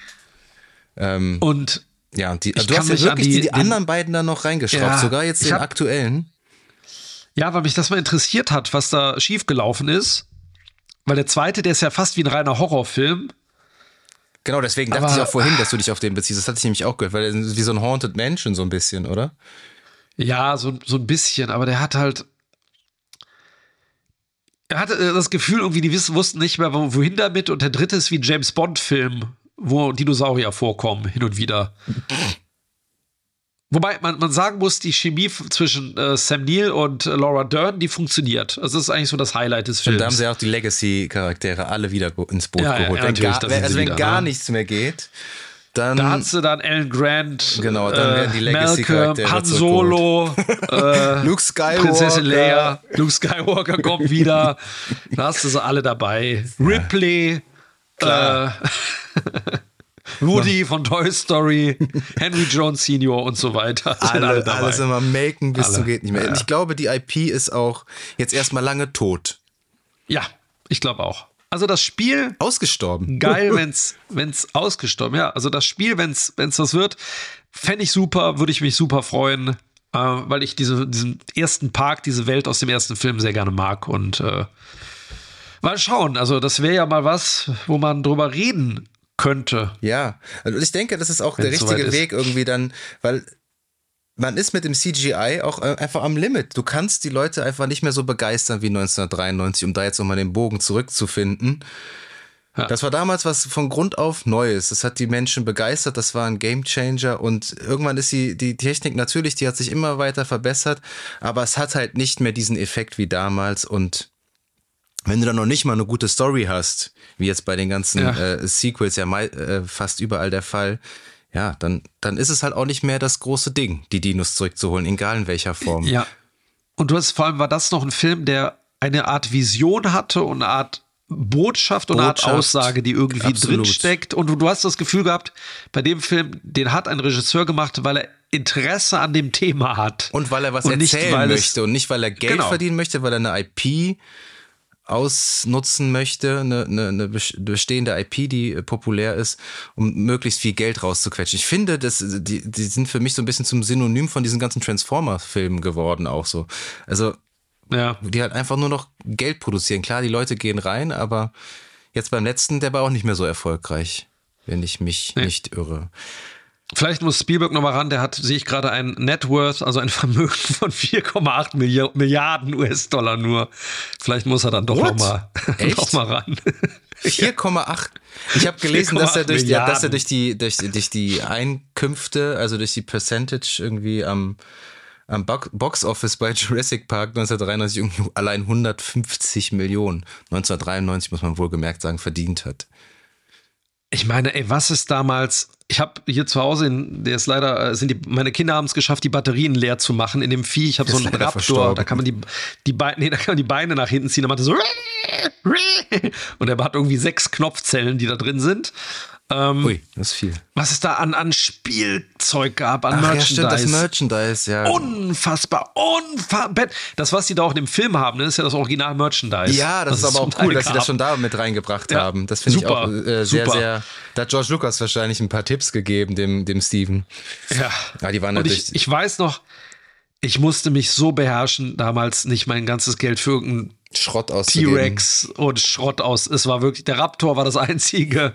Den hatte ich dann da stehen, habe dreimal mitgemacht, habe gesagt, komm. Und dann ist er in die Ecke geflogen. Aber- Aber, äh, Ja, ja, äh, quasi. Merchant, da können wir da auch einen Haken hintermachen. Themenparks. Äh, ich, äh, hast du mal so Ja. einen äh, Jurassic Park Ride gemacht? Ich liebe den, ich liebe den äh, Ride in, in den Universal Studios. Sind die überall gleich? ist, Weil ich war in nee, Singapur die- in, in, warst- in einem. Ja. Der war auch ziemlich cool. Da hast du auch so einen riesigen animatronischen T-Rex, der dir so auf den Kopf fällt und so. Und du fährst mit so einem, mit so einem Bötchen, so einer Wildwasserfahrt ist das. Ist das ja in Singapur, wo du in so einem runden Ding drin sitzt? Also in ja, so einem. ja, ja, ja, man sitzt sich so gegenüber, Ja, genau. Nicht in so einem kommt der, Schlauchboot. der T-Rex, der kommt so von oben, ne? Ja, du wirst so Irgendwann fährst einen. Fahrstuhl hoch und dann kommt der, genau. Ähm, nee, es gibt, das ist in, äh, in den Universal Studios, der hat jetzt vor kurzem so eine Überarbeitung bekommen, aber da ist es geil, da gibt es auch On-Ride-Videos ohne Ende, kannst du dir mal angucken. in Orlando? In, nee, in äh, äh, äh, Hollywood. In den Universal Studios. Oh. Und da Ach, ist da es halt auch so geil. einen da fährst du. Ja, ja, genau, genau. Das sind ja die Original ähm, Hollywood Studios, wo du halt auch so durch die Filmsets fahren kannst und so in so einer äh, ja, Rundfahrt. Mhm. Und in dem Reit ist es so, da sitzt du wie in so einem Wildwasserboot, so hintereinander. Und da kommt am Ende der T-Rex äh, aus dem Nebel quasi so komplett äh, Originalgröße und dann fährt man unter dem durch so einen Berg runter, wie bei einer Wildwasserbahn. Aber der ist geil. Der ist ein bisschen in die Jahre gekommen. Der hat jetzt vor ein paar Jahren so eine Überarbeitung bekommen, wo der Indominus Rex, so heißt Indominus der. Wo der Rex, Indominus, genau. Indominus Rex eingebaut wurde und die sich am Ende so duellieren. Ja, okay. Aber die sind geil. Mit- mit- also ich finde Mit Degen? mit Degen und Augenklappe auf. Äh, nein, ähm, die, die stehen sich dann so gegenüber und man fährt zwischen denen äh, quasi durch. Und es gibt, oh Gott, jetzt, in- das ist Universal Studios Hongkong? Fragezeichen. Also es gibt einen, ich muss das nochmal recherchieren, das packen wir dann in die, äh, in die. Anmerkungen zur Folge. Genau, in die Show Notes. Es gibt einen Ride, wo der Indominus Rex hinter einem herrennt. Und das ist unfassbar krass. Also es ist, es ist tatsächlich so, wie zum Teufel haben die das gemacht? Ich schicke dir mal den Link zu und wir packen den vielleicht dann mal in die Show Notes. Mal angucken. Das ist, also, ich weiß nicht, ob es sich lohnt, dafür nach Hongkong zu fliegen. aber äh, also die not. Rides sind, probably not, aber äh, die, die Rides sind, ähm, Sind ja, cool, das ja. sind halt auch die Techniker dran gewesen, die äh, quasi an den Film mitgearbeitet haben. Das ist, merkt man. Also, wenn auch Hollywood, wenn auch äh, Orlando kommt oder wo warst du? In Shanghai? Nee, in Singapur. Singapur. Singapur. Äh, ja, Nee, mal in, äh, vorbeigucken. in Hollywood. Ich war nur in den Universal Studios in Orlando, also in Florida auch. Aber das ist auch schon ewig her. Ähm, ja, das steht auch auf meiner Bucketlist, äh, LA und Co. Da werde ich mir das Ja. auf jeden Fall angucken. Sind da auch die Harry Potter, ist auch die Harry Potter Welt ja, oder sowas? das, Ah, das und ist- auch das ist- Harry Potter. Genau. da wohnt auch und, und da wohnen auch äh, Luke Skywalker und Co. Das ist auch dann alles in äh, LA. In, ja, ja, genau. Ah, okay. Alles in einem, in einem Rutsch. Ja, Ja, ähm, jetzt wird es Zeit für, für Shots. Shots vergeben. Shots vergeben. Ich, ich, ich rate mal deine. Eine 8 oder eine 9. Ich habe äh, im, im, im Vorhinein sehr mit mir gerungen, Ja. welchen, welchen Score ich oder welche, welche Shots ich vergeben möchte. Äh, Jetzt im Gespräch fällt einem halt auch immer wieder auf, ja, der Film ist, ist schon toll. Aber als ich ihn Ja. jetzt nochmal angeguckt habe, dachte ich mir halt auch so, hm, ja, wenn man ihn halt schon so oft gesehen hat, geht von der Action, also das geht, das, ja, das hat mich so ein bisschen gelangweilt, muss ich tatsächlich sagen. Wie, die, wie gesagt, die ganzen Charaktermomente sind toll. Man muss den Film für das bewerten, was er 1993 war, und das war ein äh, absoluter äh, äh, ja, Paradigmenwechsel, Gamechanger, whatever. Ähm, ich gebe dem neun Shots von zehn. Und du, Okay. darf ich raten? Natürlich. Du haust jetzt, seitdem wir das mit den Shots eingeführt haben, die erste Ja. 10 von 10 raus. Ich hause raus. Du haust raus, Ich kann, ich, ich kann gar nicht anders. Ich muss dem Ding, ich muss Jurassic Park eine 10 geben. Das ist gar nicht anders möglich. Es ist natürlich viel Nostalgie, aber der Film ist einfach, es gibt keine perfekten Filme, haben wir oft genug gesagt, aber der ist für mich perfektes Kino auf jeden Fall. Perfekter Blockbuster und äh, ja, 10 von 10. Also das geht gar nicht anders, nachdem ich all dem, was ich gesagt habe, ist das äh, ja auf jeden Fall eine 10 von 10. Wunderbar. Habe ich mich auch sehr lange drauf gefreut, drüber zu reden. Das glaube So. ich, das glaube ich.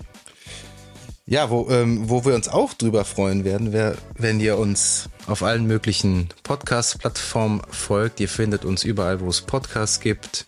Lasst doch gern mal ein Abo da, eine Bewertung und ähm, bleibt uns weiter treu.